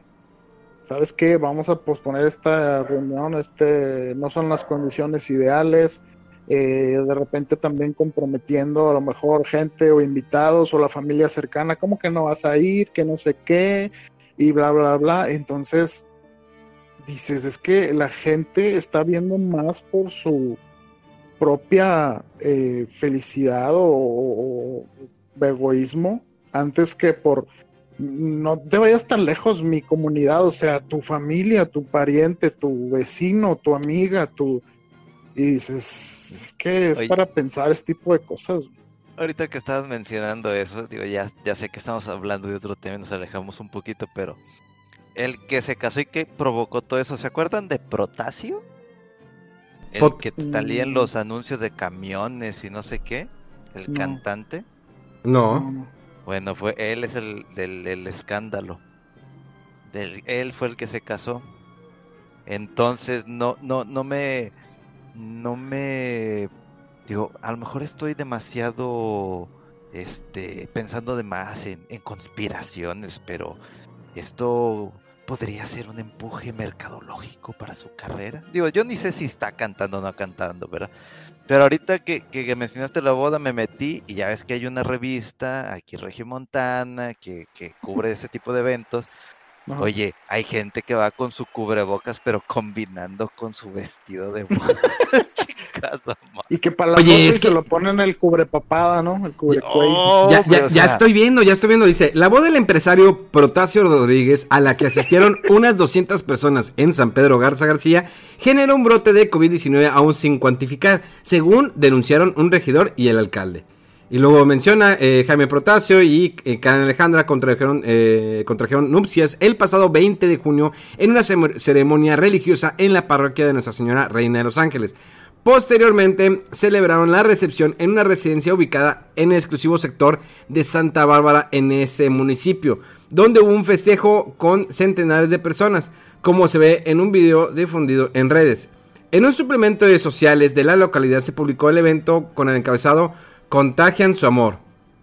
Con una foto de la pareja brindando. También se, se reveló la asistencia de exalcaldes y políticos. El alcalde de San Pedro, Miguel Treviño, difundió un video en el que, irritado, denunció que el festejo fue irresponsable por realizarse durante el, el incremento de casos de COVID-19 en Nuevo León. Sin mencionar directamente al evento, hizo referencia a él asegurando que fue una boda muy notoria por la difusión que tuvo en redes sociales. Son actos de irresponsabilidad y por lo tanto son actos de falta de solidaridad, solidaridad perdón, frente a nuestra población más vulnerable, los adultos mayores. Son actos de falta de, bla bla bla. Eh, mm, mm. Aquí luego después, eh, el Ayuntamiento de San Pedro anunció el lunes que el uso de cubrebocas será obligatorio para las personas que acudan a espacios públicos de alta interacción o que incumplan con otras medidas sanitarias básicas para prevenir contagios. ahí está, ahí está lo de la boda. ¿Dónde lo leíste, perdón? Eh, en proceso. Por aquello de, ok, por aquello de los derechos de autor, ok. Sí, sí, pues ya, ya, sabes. Oye, pero aquí estoy viendo que también se han hecho otras bodas también ahí en San Pedro. Es que son San Pedro, donde, donde, se cogen entre primos y hermanos, o sea, sí. ¿Qué pedo? O sea, Güey, esto es, o sea, esto sí es egoísmo puro. Egoísmo puro. O sea, estás exponiendo, deja tú a, tu persona, a tu prometida, a tus papás, tus abuelos, a tus tíos, gente de, de, de ya de la tercera edad, Dios yo, Yo insisto que eso era para pues ir eliminando parientes. Ya sabes que hay que eh, rejuvenecer, ¿no? Las familias, que queden los jóvenes, ¿no? Entonces, eh, pues bienvenidos a Ventaneando fue, versión fuera del control, fuera del control versión Ventaneando, donde aquí los chismes se dan entre, todo. Y seguimos con el chisme, porque sí, eh, esto recuerda al político este Samuel, este, pues lo dejamos en político, creo que es senador. Ya ven que tiene una esposa que es influencer, que no me acuerdo cómo se llama, que ella pues siempre pues, la riega, ¿no? Fue la que y la, la chava que hizo un video donde dijo, ay, doy gracias a Dios porque, pues, ¿se acuerdan cuando perdí mi chancla? Pues la encontré. O sea, la morra le da gracias a Dios porque encontró su, su chancla perdida. Es un video que hizo viral. Después lo de sus falsos eh, giveaways. Porque los giveaways, fíjense muy bien esto. Pongan mucha atención. ¿Y por qué les voy a decir que giveaways son falsos? Y esto va aquí. Lo voy a decir. Y si hay amigos que me están escuchando y son los que hacen esos giveaways, dude, no me importa que me dejes de hablar. La mayoría de los giveaways son muy. Son falsos. Los que. Ojo, los que dicen.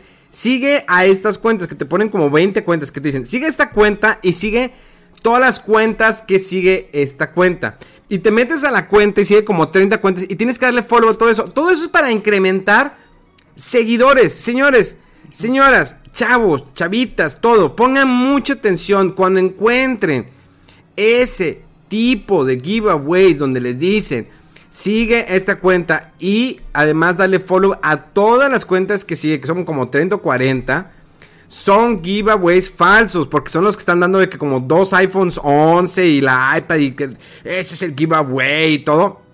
Ahí hay influencers que tienen un millón de seguidores y se avientan esos giveaways falsísimos. Porque me puedes analizar. Y cuando sale el ganador, es un ganador misterioso que después su cuenta desaparece porque le he dado seguimiento. Fíjense, así está el chisme, muchachas. Así está el chisme, así. A ver, Pedrito, ¿qué nos cuentas tú, Pedrito? Ya, ya te vi, Memo, en el sillón así de sentado de lado con tu copa de... Estoy, cruzado, con, estoy cruzado con la pierna, ¿eh? O sea, créeme, de lado, apoyado con el brazo izquierdo. Oye, sí es cierto. Sí me acuerdo de que sigue a en no sé qué, en Instagram, Facebook y Twitter. Y luego sígueme a mí. Y luego sigue a. Y luego sigue a. Y luego descarga la app y luego no sé qué, y luego manda tu respuesta a un correo, y, así, ¿eh? y todo para seleccionar ganadores al azar. Les, estoy diciendo, esos son más falsos que nada. Pongan mucha atención. Chavos, pongan esta parte del podcast sus morras. Porque también han de caer en, esos giveaways de sigue, sigue, sigue. Son falsísimos. Y al menos te puedo decir que los giveaways que yo he hecho, que han sido con una marca que es Michemix, los dos, eso los ha manejado ellos. Yo no. O sea, yo hago la campaña que es el giveaway. Uno fue un kit con Michemix y Cheve y 100 dólares. Y el otro fue un giveaway de Nintendo Switch. Yo no tuve que intervenir ahí, solamente lo anuncié de que, ¿saben qué? Van a tener este giveaway, sigan la cuenta, adelante, entra a jugar un juego. Y fue todo lo que se hizo. Y salió el ganador, y yo chequé el ganador y todo, y sí fue real. Pero los demás giveaways que los, que los he visto de esa manera, miren. paletita, paletita. Paletita. Exactamente. Para, bajarle a la amargura. Exactamente, paletita para bajar la amargura. Ya, hay que hacer, ¿no? Un rinto de la paletita para bajar la amargura. Exactamente, ya se va a hacer. Aquí voy a dejar el papel para todos los demás podcasts. Bueno, pues ya saben que esto es. Paletita para bajar la amargura. y así se puso de bueno el chisme, muchachos. Qué, qué, buen, qué, buen, qué buen programa, como hemos sacado así como que todos los, los trapitos sucios, ¿no? Y fíjense, miren. Vamos a contar. Si vamos por chismes. No están para saberlo ni yo para contarlo. Pero. pero. miren, yo me puedo sacar chismes del medio de. Pues de, la industria del videojuego.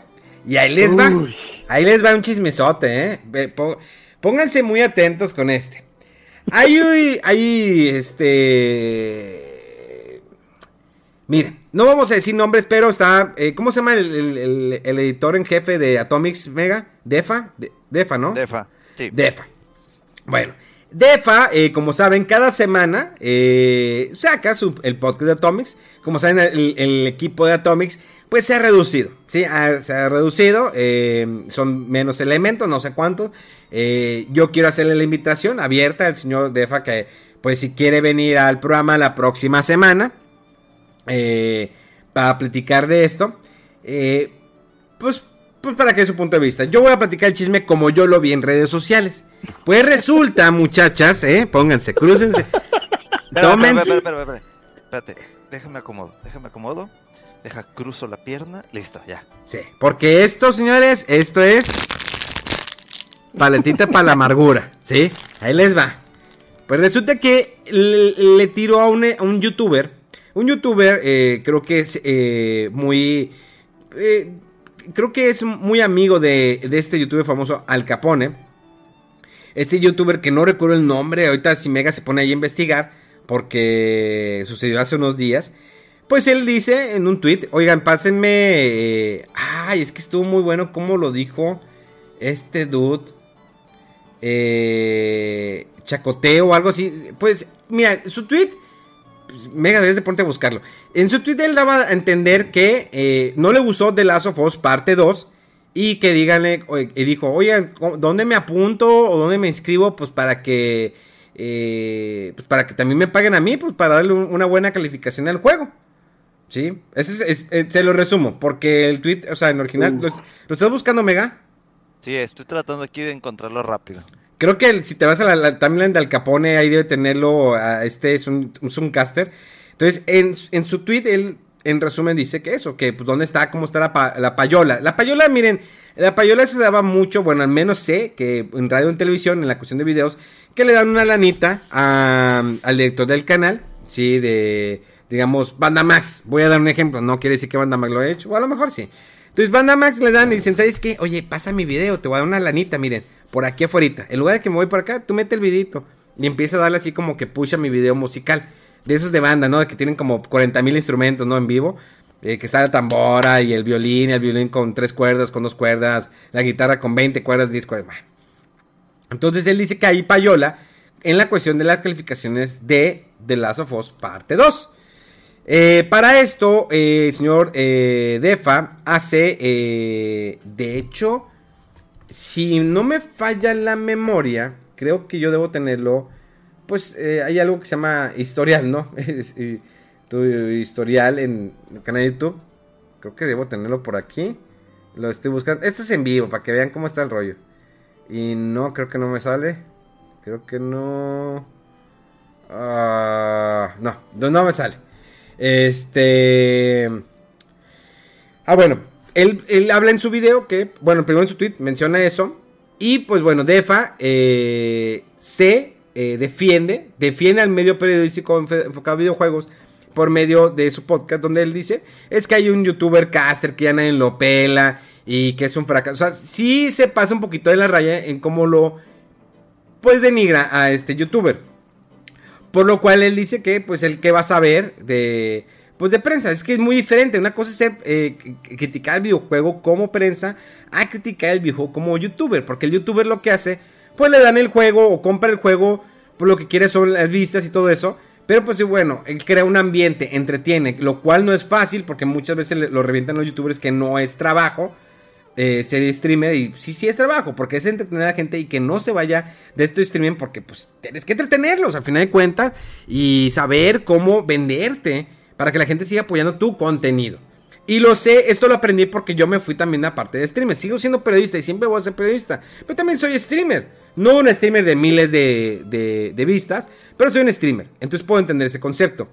Entonces él se queja, pues que el otro no sabe. Entonces para esto el youtuber vuelve a responder por medio de un video en YouTube donde eh, eh, se burla eh, de eh, Defa, de que como el pinche vato que quiere y empieza. es- entonces es un pique entre los dos, ¿sí? Es un pique entre los dos lo que está eh, ahí sucediendo. No sé en qué vaya a terminar, no sé si Defa vaya a responder más adelante. Pero siempre es un pique entre el medio de entre los medios y entre los eh, youtubers. De hecho, Al Capone en uno de sus videos hace referencia, sí, hace referencia a que una vez tuvo una discusión con este Abacuc porque le Abacuc una entrevista. Déjame, eh, de, de hecho de- lo voy a encontrar. ¿Ya te conoces los, los tweets Mega?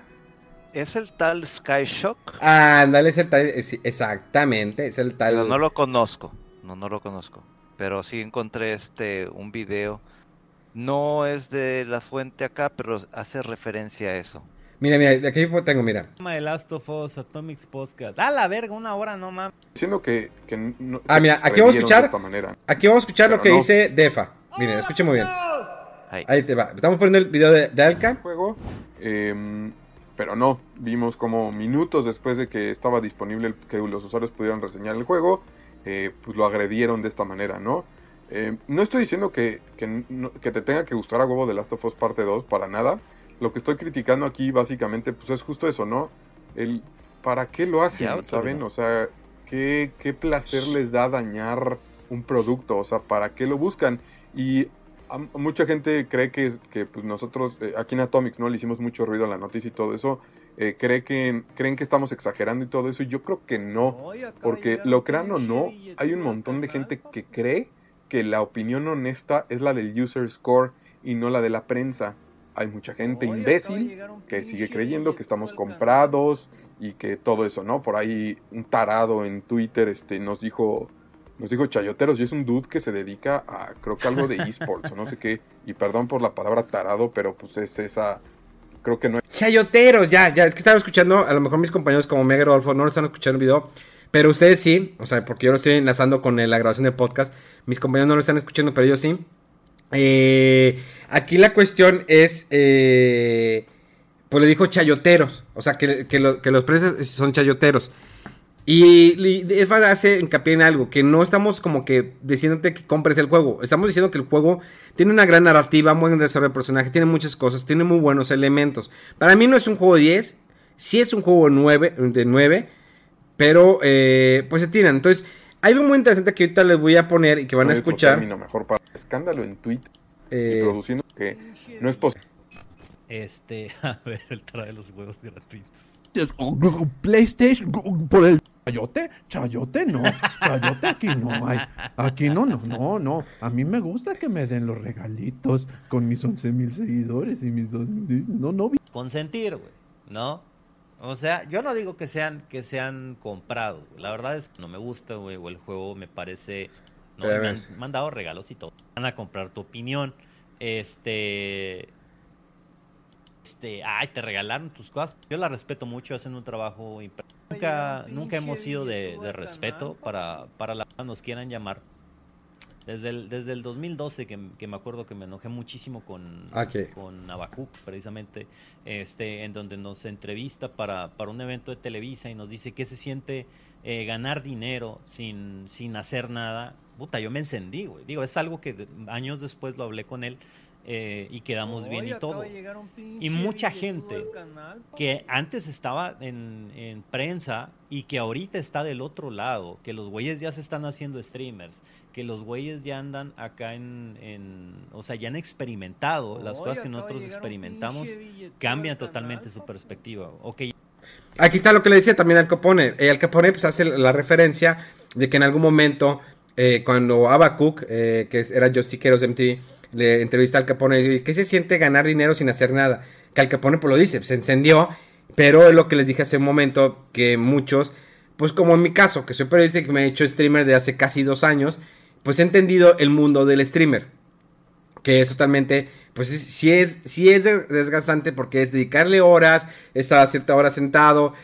Es muy diferente el trabajo, no estoy denigrando, ni lo estoy haciendo menos. Mi respeto a los streamers que hacen maratones de 12 horas, 24 horas, eh, la inversión de dinero, el tiempo que tienen que estar sentados.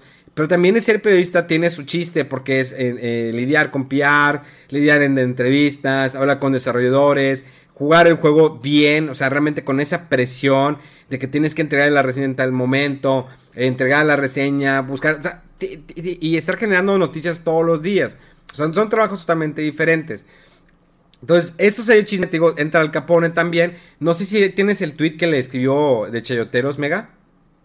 Fíjate que no lo encuentro aquí en el área. Ok, se le perdió. Se, bueno, se le perdió al, buen Mega. Eh, y es que también Defa en algún momento él pu- pu- publi- publica un video, no un video, una foto, que PlayStation le mandó unos GIFs, eh, digamos un regalo de, de Us, un- una playera, una sudera eh, y algo. Entonces, pues ahí le, echa- le tira más, ¿ves? Eh, Eres chayotero, eres chayotero, porque pues, no, simplemente las compañías son igual. Y Al Capone lo aclara. Al Capone también ha recibido regalos, los streamers han recibido regalos por parte de las compañías, se hace Xbox, PlayStation, eh, bueno, Nintendo no es el que menos da, pero han recibido regalos, porque eso lo hace la compañía por agradecimiento de trabajar. Pero eso no quiere decir para nosotros los que somos prensa que si me dan algo, no quiere decir que yo esté obligado a decir algo bueno en el juego. No, para nada. Me ha tocado que tengo que decir juegos son muy malos. Como en algún momento eh, el juego de este de Namco Bandai Mega, el que es, mezcla Naruto con Sensei y todo eso que es de peleas. Malísimo el juego. ¿Cómo se llama Mega? Es el de Jump Force. Ándale ese. Malísimo el juego. Y se lo dije a la gente que está de PR de, de Namco Bandai. Le dije, el juego es muy malo, muy malo. Pero eso no quiere decir que ellos van a dejar de trabajar conmigo porque pues yo tengo que calificar un juego al final de cuentas. Ya, si en el caso que le paguen un streamer, porque si hay casos, si hay casos donde le dicen al streamer, oye, ¿cuánto me cobras por jugar este juego? Vas a jugarlo. ¿Sí? Te va a divertir, te va a pagar. Ahí está, le están pagando. Sí lo hay, hay ejemplos. Y no estoy diciendo que a lo mejor lo haya hecho el Camorro, no lo sé. Pero sí hay streamers que les pagan una lana de que, oye, aquí está. para que este, te pongas a jugarlo. Y te da una lana. ¿Qué onda? ¿Jalas? ¿No jalas? No, no jalo. Sí, sí jalo. Ok, perfecto. Va el juego y te va la campaña. Pues obvio que tienen que ver. O sea, las compañías tienen que invertir de alguna manera dinero para que se juegue el juego. Pero las, las compañías no van a invertir para que me califiques un juego con 10. No, para nada. El juego es muy bueno. Pero como lo platicamos al principio del programa, no lo han entendido al 100%. Y ese fue, señores, el chisme de la semana. Porque Mega, ¿cómo dice? Chupa la paletita. Para la amargura. Paletita Pa' la amargura. paletita para la amargura. Pero bueno, vamos ya, que ya nos, nos hicimos mucho chisme, está chido, me gusta esto, iremos a hacerlo más seguido. Vamos con el tema, eh, en lo que yo voy y me preparo un whisky para seguir con la plática. Eh, bueno, no, la verdad me voy a hacer un vaso de agua, pero os dejo, vamos con la siguiente noticia, que esta es la, esta es la buena. Antes de entrar a los derechos de autor, pues vamos con todo lo de la Evo. Que, que Mega nos platique todo eso y nos vamos directo desde, iba a decir desde Chicholandia, pero ese es cuando fui un table que decían, directo desde Chicholandia, la mujer más chichona del mundo. Ah, no, este, y desde lejano oriente llega la Mega Manía. ¡Yahoo! ¡Yahoo! Pésimo los efectos especiales, pero así es esto, señores, para que lo sientan en Así vivo. andamos. Así andamos, ¿eh?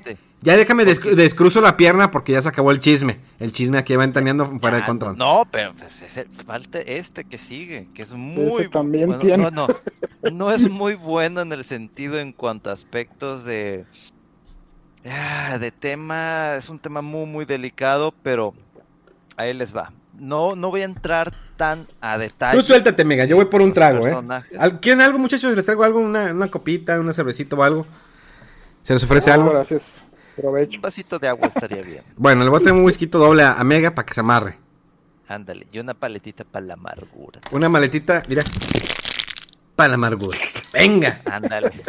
Pues mira, eh, durante esta semana, y ya también aquí el buen Rodo me estará apoyando, eh, de repente un día, eh, un ya conocido eh, ente, por decir, ya ahorita es ente, ya no es otro tipo de, de- de persona, eh, conocido como Joe Cuellar, que es, era cofundador de lo que conocemos como Evo, ¿no? Este gran evento internacional en donde participan cientos y miles y mi- bueno, cientos, más miles de personas de diferentes partes del mundo para competir en quién es el mejor en diferentes juegos, ¿no?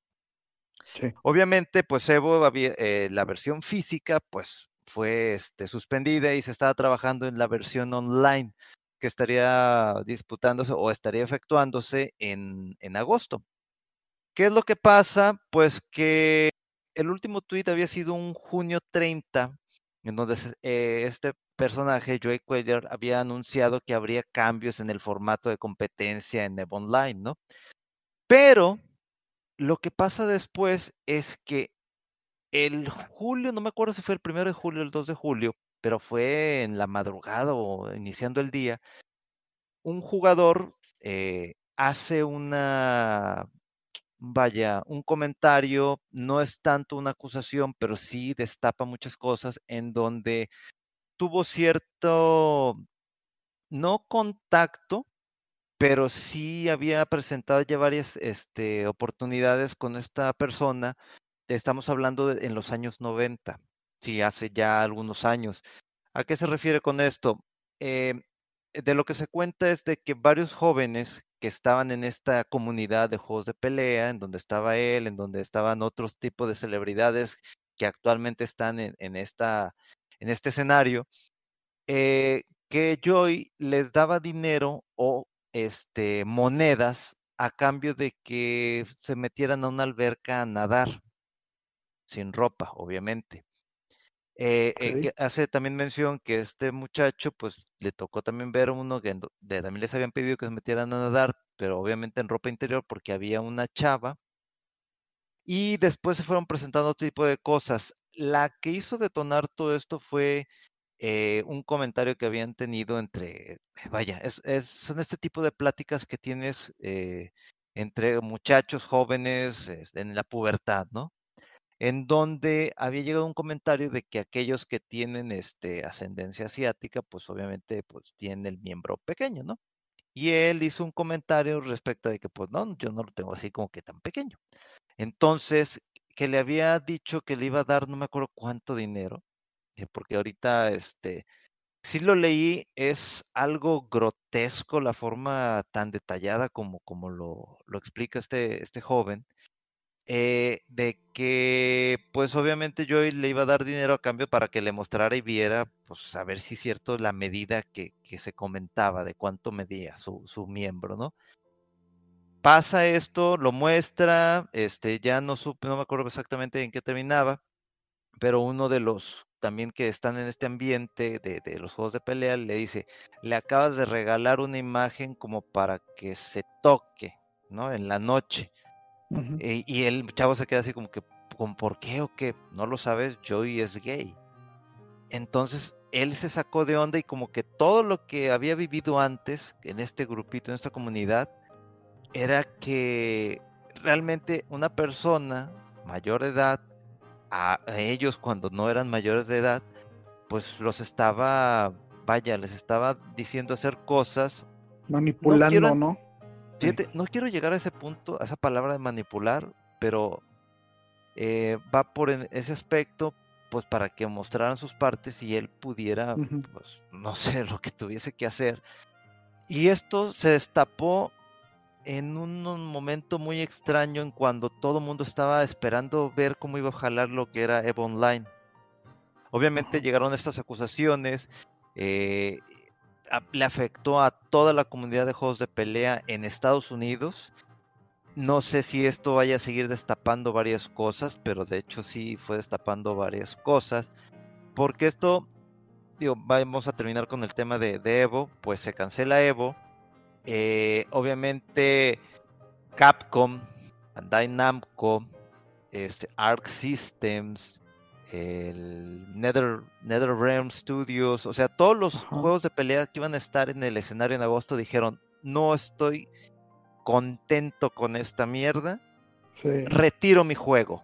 Entonces, uh -huh. inmediatamente todos los que estaban de administradores, porque no nada más era Joey, dijeron, sacaron un tweet con un, este, un tema en donde, resumiendo, es debido a este tipo de acusaciones en contra de, de Joey, que es uno de los encargados de administración del torneo, pues él está ahorita, lo estamos colocando de un lado, y una tercera parte va a empezar a realizar este tipo de investigaciones, ¿no? Sí. Eh, porque ya con esto, quieran o no, la marca Evo ha sido manchada por completo. Esto significa que si esto pasaba ahí, con uno de los organizadores, ¿qué otro tipo de cosas no pasaban? Entonces se cancela la Evo, Joe queda fuera. Eh, por ahí hay otro tipo de organización que se llama Anive Evo, eh, que se encargaba, que es completamente externo a todos los organizadores de Evo, uh -huh. que dijeron, eh, inclusive cambiaron su logotipo, lo hicieron con corazones, ya no era el logotipo tal cual de Evo, en donde sí. Evo, on, Evo Anime Online va a seguir adelante. Estamos conscientes de lo que está pasando, pero queremos apoyar la causa de que la comunidad, etcétera, etcétera. O sea, ellos son completamente diferentes a Evo, no están sí. relacionados en ningún aspecto en cuanto a temas de organización y ellos siguen en adelante, ¿no? Entonces son juegos de anime, pero viejísimos, no son de los actuales. Entonces, okay. esto creó toda una conmoción, pero muy, muy, muy grande, demasiado grande, que empezaron a salir otro tipo de acusaciones de, relacionadas a tener re, relaciones sexuales con menores dentro de la comunidad de Super Smash, que eso es todavía más doloroso para wow. algunos, más bien para la comunidad de Smash. Y no quiero, no he leído, no he visto algún comunicado por parte de Nintendo. Obviamente, Super Smash Bros. no iba a estar porque tiene un netcode malísimo para jugar online. Uh -huh. En donde salieron principales competidores como uno conocido como Nairobi Nairo Quesada, que tuvo relaciones sexuales con un menor de edad. Eh, esto fue alrededor, si bien me acuerdo, como en 2017, en uno de los eventos que a mí me gustan muchísimo porque llega a tener cierto contacto con el organizador de este torneo que se le conoce como CEO, que es en Florida. Entonces empiezo a leer toda la información porque todo eso salió en ese día. Entonces está lo de Evo, está lo de este muchacho que tuvo relaciones con, con este, este jugador que obviamente, eh, eh, que, bueno, la marca que lo, lo, lo, patrocinaba inmediatamente, ¿sabes qué? Nos alejamos completamente de él, sacaron un tweet, él ya mandó un tweet este, pidiendo disculpas, mucha gente, NGR se llama, esta, esta el, el que se encarga del patrocinio de este jugador, que corta lazos completamente con, eh, con Nairobi y, y pues obviamente eh, saca este muchacho las disculpas de que me disculpo con todo. Obviamente todo el mundo empezó a leerlo, todas las respuestas y mucha gente le decía de que me has decepcionado. Y hay gente de que estoy muy triste, esto jamás lo esperé de ti. Esto todavía se mancha con el aspecto de que hubo otra acusación relacionado a una mujer que también tuvo relaciones sexuales con un menor de edad relacionado a la comunidad de Smash. Entonces toda esta semana fue esto completamente. Se destapó una cosa, se destapó otra cosa. Eh, empezaron los ataques contra la gente cercana a estos jugadores o inclusive a, este administrador de Evo de que, oye, entonces ustedes sabían de esto y ahí, mismo en Twitter empiezan estas campañas de, bueno, no campañas, estas respuestas que yo no sabía, yo jamás estuve en el lugar. Y, y, literalmente los mismos, vaya, eh, entre administradores, comentaristas, jugadores, eh, tenemos a a jugadores importantes que inmediatamente supieron de esta noticia eh, y Sonic Fox, que es uno de ellos, que es este muchacho afroamericano que también es gay, dijo, yo me retiro por completo, yo no voy a participar porque muchos de estos torneos también eran por invitación. Entonces todo se cayó por completo, las compañías se alejan completamente de online, no sé cómo vaya a salir adelante.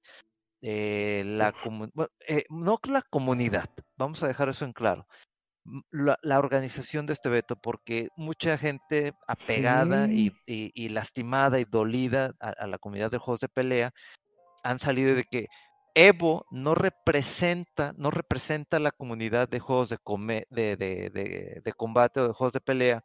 Entonces, eh, el que eso no, significa que se vaya a manchar un evento u otro evento o, la comunidad en sí de, algún juego, ya sea de, Street Fighter o de Killer Instinct. Al contrario, mucha gente salió a, defender, pero también salió mucha gente a decir que, que, no les parecía raro, inclusive de que Joey muchas veces, y eso te lo puedo constatar porque yo, yo hace muchísimos años empecé a seguir todos los eventos de, de, juegos de pelea a nivel mundial, inclusive había hecho yo mi propia página para estar subiendo noticias o los enlaces de los torneos que había, literalmente había semanalmente, tanto en Estados Unidos como a nivel mundial. Y había comentarios que decían de es que Joey es racista en ciertos aspectos porque se le había hecho acusaciones de que en algunos eventos habían descalificado injustamente a jugadores mexicanos y que había sido por los que estaban administrando ahí, llegaban con él y, les decía y él obviamente los ignoraba por completo. O mismos comentaristas nuevos que llegaban al lugar para hacer el, el, comentario ahí en el stream de algún juego y yo le decía, llegaba y le decían, más les vale que no la caguen, pendejos. Así literalmente en palabras, este, textuales en cuanto a, en inglés obviamente, de que, oye, no lo ves a cagar, ¿eh? O sea, que era una persona muy, muy agresiva, pero entonces ya está saliendo tanta, como dicen por ahí, la, la, la caca sale a flote, ¿no? Creo que hay otra, otra forma más especial, como se dice, pero es, es, es increíble cómo eh, todo, esto, todo, este inicio de año viene, eh, eh, cómo se va preparando, que si se cancela, que no se cancela el evento, no, que si vamos a hacerlo online de repente, y, de repente el último tweet de Joy de que el, el modo va a ser de 3 a, de 3 a 5 combates, este, para que sea más ah, dinámico, etcétera, y de repente, ¡pum! Acoso sexual, acoso sexual, acoso sexual, entonces tú te quedas así de que dices, no puede ser, como de repente la semana parecía que iba normal y esto creo que fue no sé si miércoles o jueves, entonces es muy este muy doloroso para alguien que le gusta mucho ver este tipo de eventos de juegos de pelea. A mí me sacó muchísimo de onda. pero a la vez te quedas, híjole, ve- ves Twitter y como unos empiezan a defenderlo, es que pues, es que inclusive eh, cuando tú lees estos textos, muchas de esas cosas, eh, vaya, el, el chavo, no estoy justificando, ah, ¿eh? Ojo, no estoy justificando. En el caso de que tuvo este muchacho con el jugador este de Smash, él ya sabía lo que iba. Pero obviamente tú como mayor de edad no te puedes meter en eso porque te puede, híjole, te puede afectar luego, puede que se este, cambie de, de parecer. En el caso de este, de este competidor de Smash, creo que se le estaba dando al muchacho dinero para que no hablara. Y pues obviamente al final, pu- es que estás hablando de un muchacho que, que no sabe qué onda con la vida, o sea, no sabe nada de nada.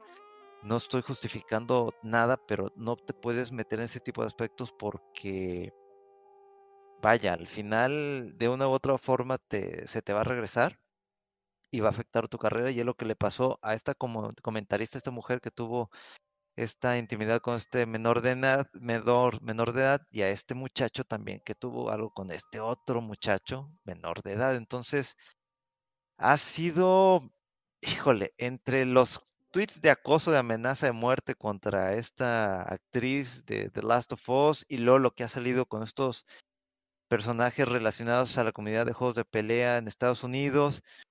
Inclusive el buen MK Leo, el mexicano, pues obviamente pues está eh, conmocionado, ¿sí? Eh, él señaló o ha dicho que él ha estado viajando a torneos de Smash desde hace, creo que desde hace 5 años, si no es desde que tenía 14 años. Y él obviamente pues desconocía este tipo de situaciones, obviamente porque pues eres un mexicano eh, que está saliendo adelante como competidor profesional, eh, se está enfocando en lo suyo y si te enfocas en esto no te puedes andar mezclando con ese tipo de cosas o de actividades, ¿no? Entonces, eh, pues es muy complicado el tema, muy, muy complicado, muy, muy delicado. Sí. Obviamente no sabemos en qué aspecto va a terminar esto en términos legales. Sí. No, pues está, está cañón. Este, de hecho, eh, a mí siempre se me hacía muy eh, peculiar, pero a la vez muy padre que como Evo, que era algo externo, o sea, no era un torneo que organizaban en sí nadie de Nether, NetherRealm, eh, ni Namco, ni Capcom, o sea, era ellos eh, colaboraban con estos organizadores de Evo, ¿verdad? Este, hasta cierto punto, pero era algo externo y era muy padre porque, pues sí, o sea, eran competencias de muchos jugadores, de varios tipos de juegos, eh, y, y sí, o sea, ahora, eh, a partir de que pasa esto, pues se cae mucho toda la, la estructura, la organización, este, los, los jugadores, los patrocinadores, eh, los premios, o sea, se, hablaban de premios muy altos en cuanto a nivel monetario. eh, y, dices, pues, ¿qué onda con todo esto? Y qué lástima, qué triste. Y yo creo que a partir de, de- de que pasó esto y que va a sentar un mal precedente, yo creo que van a tener que cada quien organizar ahora sí que su torneo, ¿no? O, ver si hay algún otro eh, organizador externo, pero eh, que se asemeje, digamos, al impacto que tiene Evo, pero pues ahora sí que van a estar, yo creo, muy eh, renuentes o precavidos este, la- las compañías para poner ahí su juego, ¿no? Y, y que se afilie o que se asocie de cierta manera eh, su marca, sus juegos con estas organizaciones que, que están un poco fuera de, de- de lo que son las propias compañías que desarrollan los juegos. Eh, Sí, sí, o sea, te digo, es lamentable, pero también es como un llamado de atención para los demás organizadores. Eh, en mi Sí. cuenta de Facebook yo tengo a varios organizadores de eventos importantes de Estados Unidos, ¿sí? Entre ellos a, a Alex G. Bailey, que está en Florida, que un- eh, organiza unos eventos increíbles. Creo que a mí, a mi forma de ver, en nivel de entretenimiento de estos eventos de juegos de pelea, CEO es superior a Evo. El detalle es que Evo ya se estableció desde hace varios Sí, años y pues es sí, el sí. evento anual que todo el mundo quiere visitar porque ahí es donde está, vaya, el glamour, el prestigio como jugador, etcétera, ¿no? Eh, y, y han lanzado obviamente los tweets en donde pues están consternados por lo que está pasando, pero también es como un llamado de advertencia de que pues van a tener que revisar muy bien este tipo de situaciones eh, y literalmente todo aquel jugador queda baneado pues de por vida para asistir a sus instalaciones porque vaya va a sonar feo pero hay que decirlo es un tema de pedofilia esto. Entonces es muy muy delicado este asunto. La comunidad está realmente triste comentaristas este, gente que iba a comentar por primera vez algún juego, entre ellos está un streamer que sigo desde hace muchísimos años, antes de que agarrara muchísimo vuelo en cuanto a Twitch y a YouTube, que se llama Maximilian. Eh, iba a ser comentarista, eh, creo que de lo que era Killer Instinct, y pues se acabó. No, no, no hay, no hay evento, no hay nada, pero pues obviamente no puede haber nada porque se manchó por completo la imagen de Evo. Va a ser muy difícil que se recuperen de esto, muy, muy difícil. Este, la pandemia no está ayudando mucho, que digamos, y pues no queda de otra más que esperar cómo va a terminar esto. Este, si va a haber eh, efectos en cuanto a la ley, si va a haber arrestos, si va a haber condenas, multas. eh, es muy delicado este asunto y la verdad, pues te hace pensar eh, si esto pasó en estos eventos este, internacionales, si pasó en Europa, si pasó en Japón, inclusive si pasó en México, ¿sí? Es muy delicado el asunto y pues digo, qué desgracia y qué pena que, que, que vaya, que como lo estoy diciendo y lo hemos venido diciendo, este tipo de, de efectos que está pasando a nivel global, que sacan a relucir muchas cosas o están sacando muchos temas, y es muy complicado y pues no queda de otra más que esperar a ver qué pasa más adelante en este tema. Oigan, pues qué buena plática nos aventamos, ¿eh?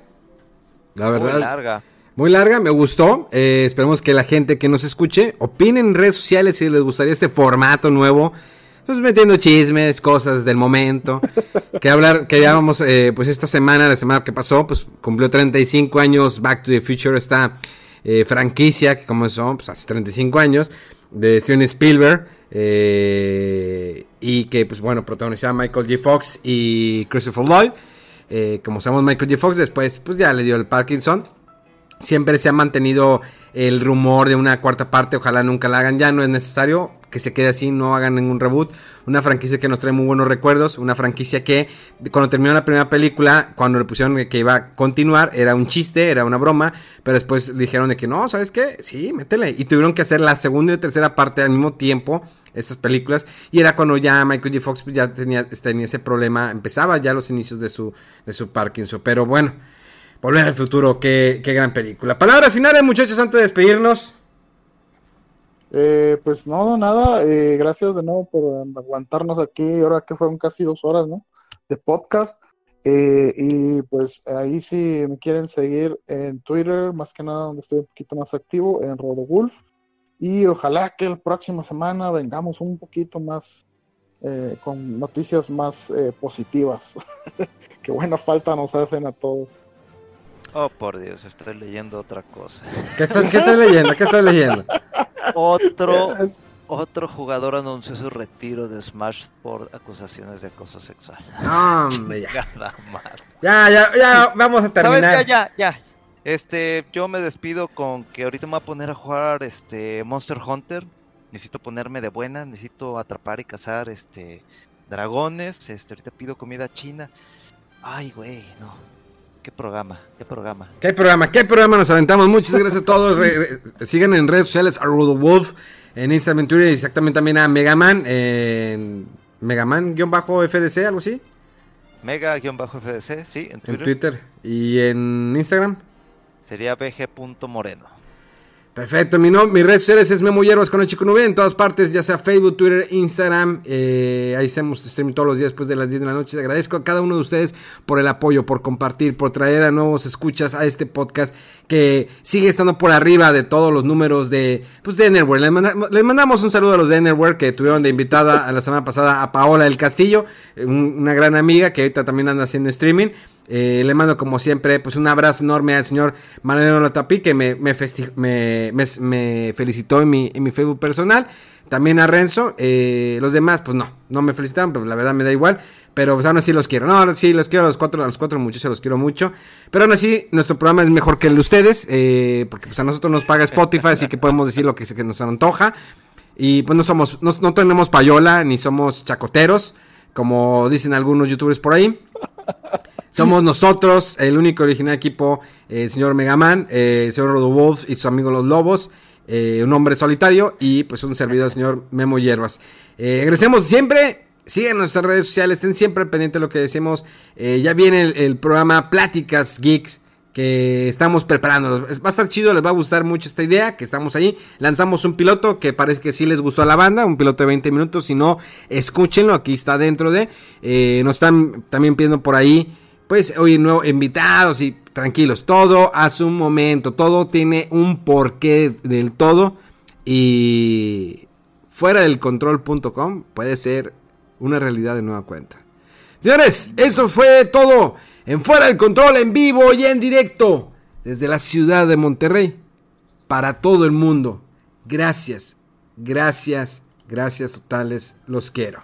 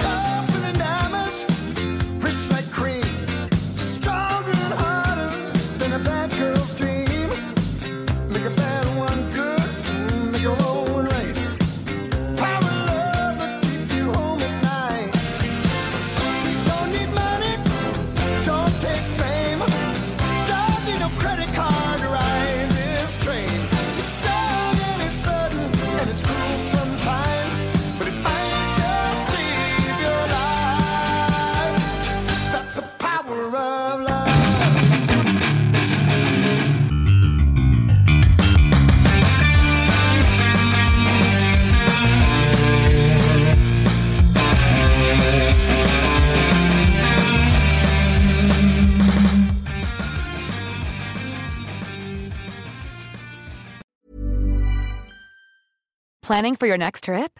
Elevate your travel style with Quince. Quince has all the jet setting essentials you'll want for your next getaway, like European linen, premium luggage options, buttery soft Italian leather bags, and so much more. And is all priced at 50 to 80% less than similar brands. Plus, Quince only works with factories that use safe and ethical manufacturing practices. Pack your bags with high-quality essentials you'll be wearing for vacations to come with Quince. Go to quince.com slash pack for free shipping and 365-day returns.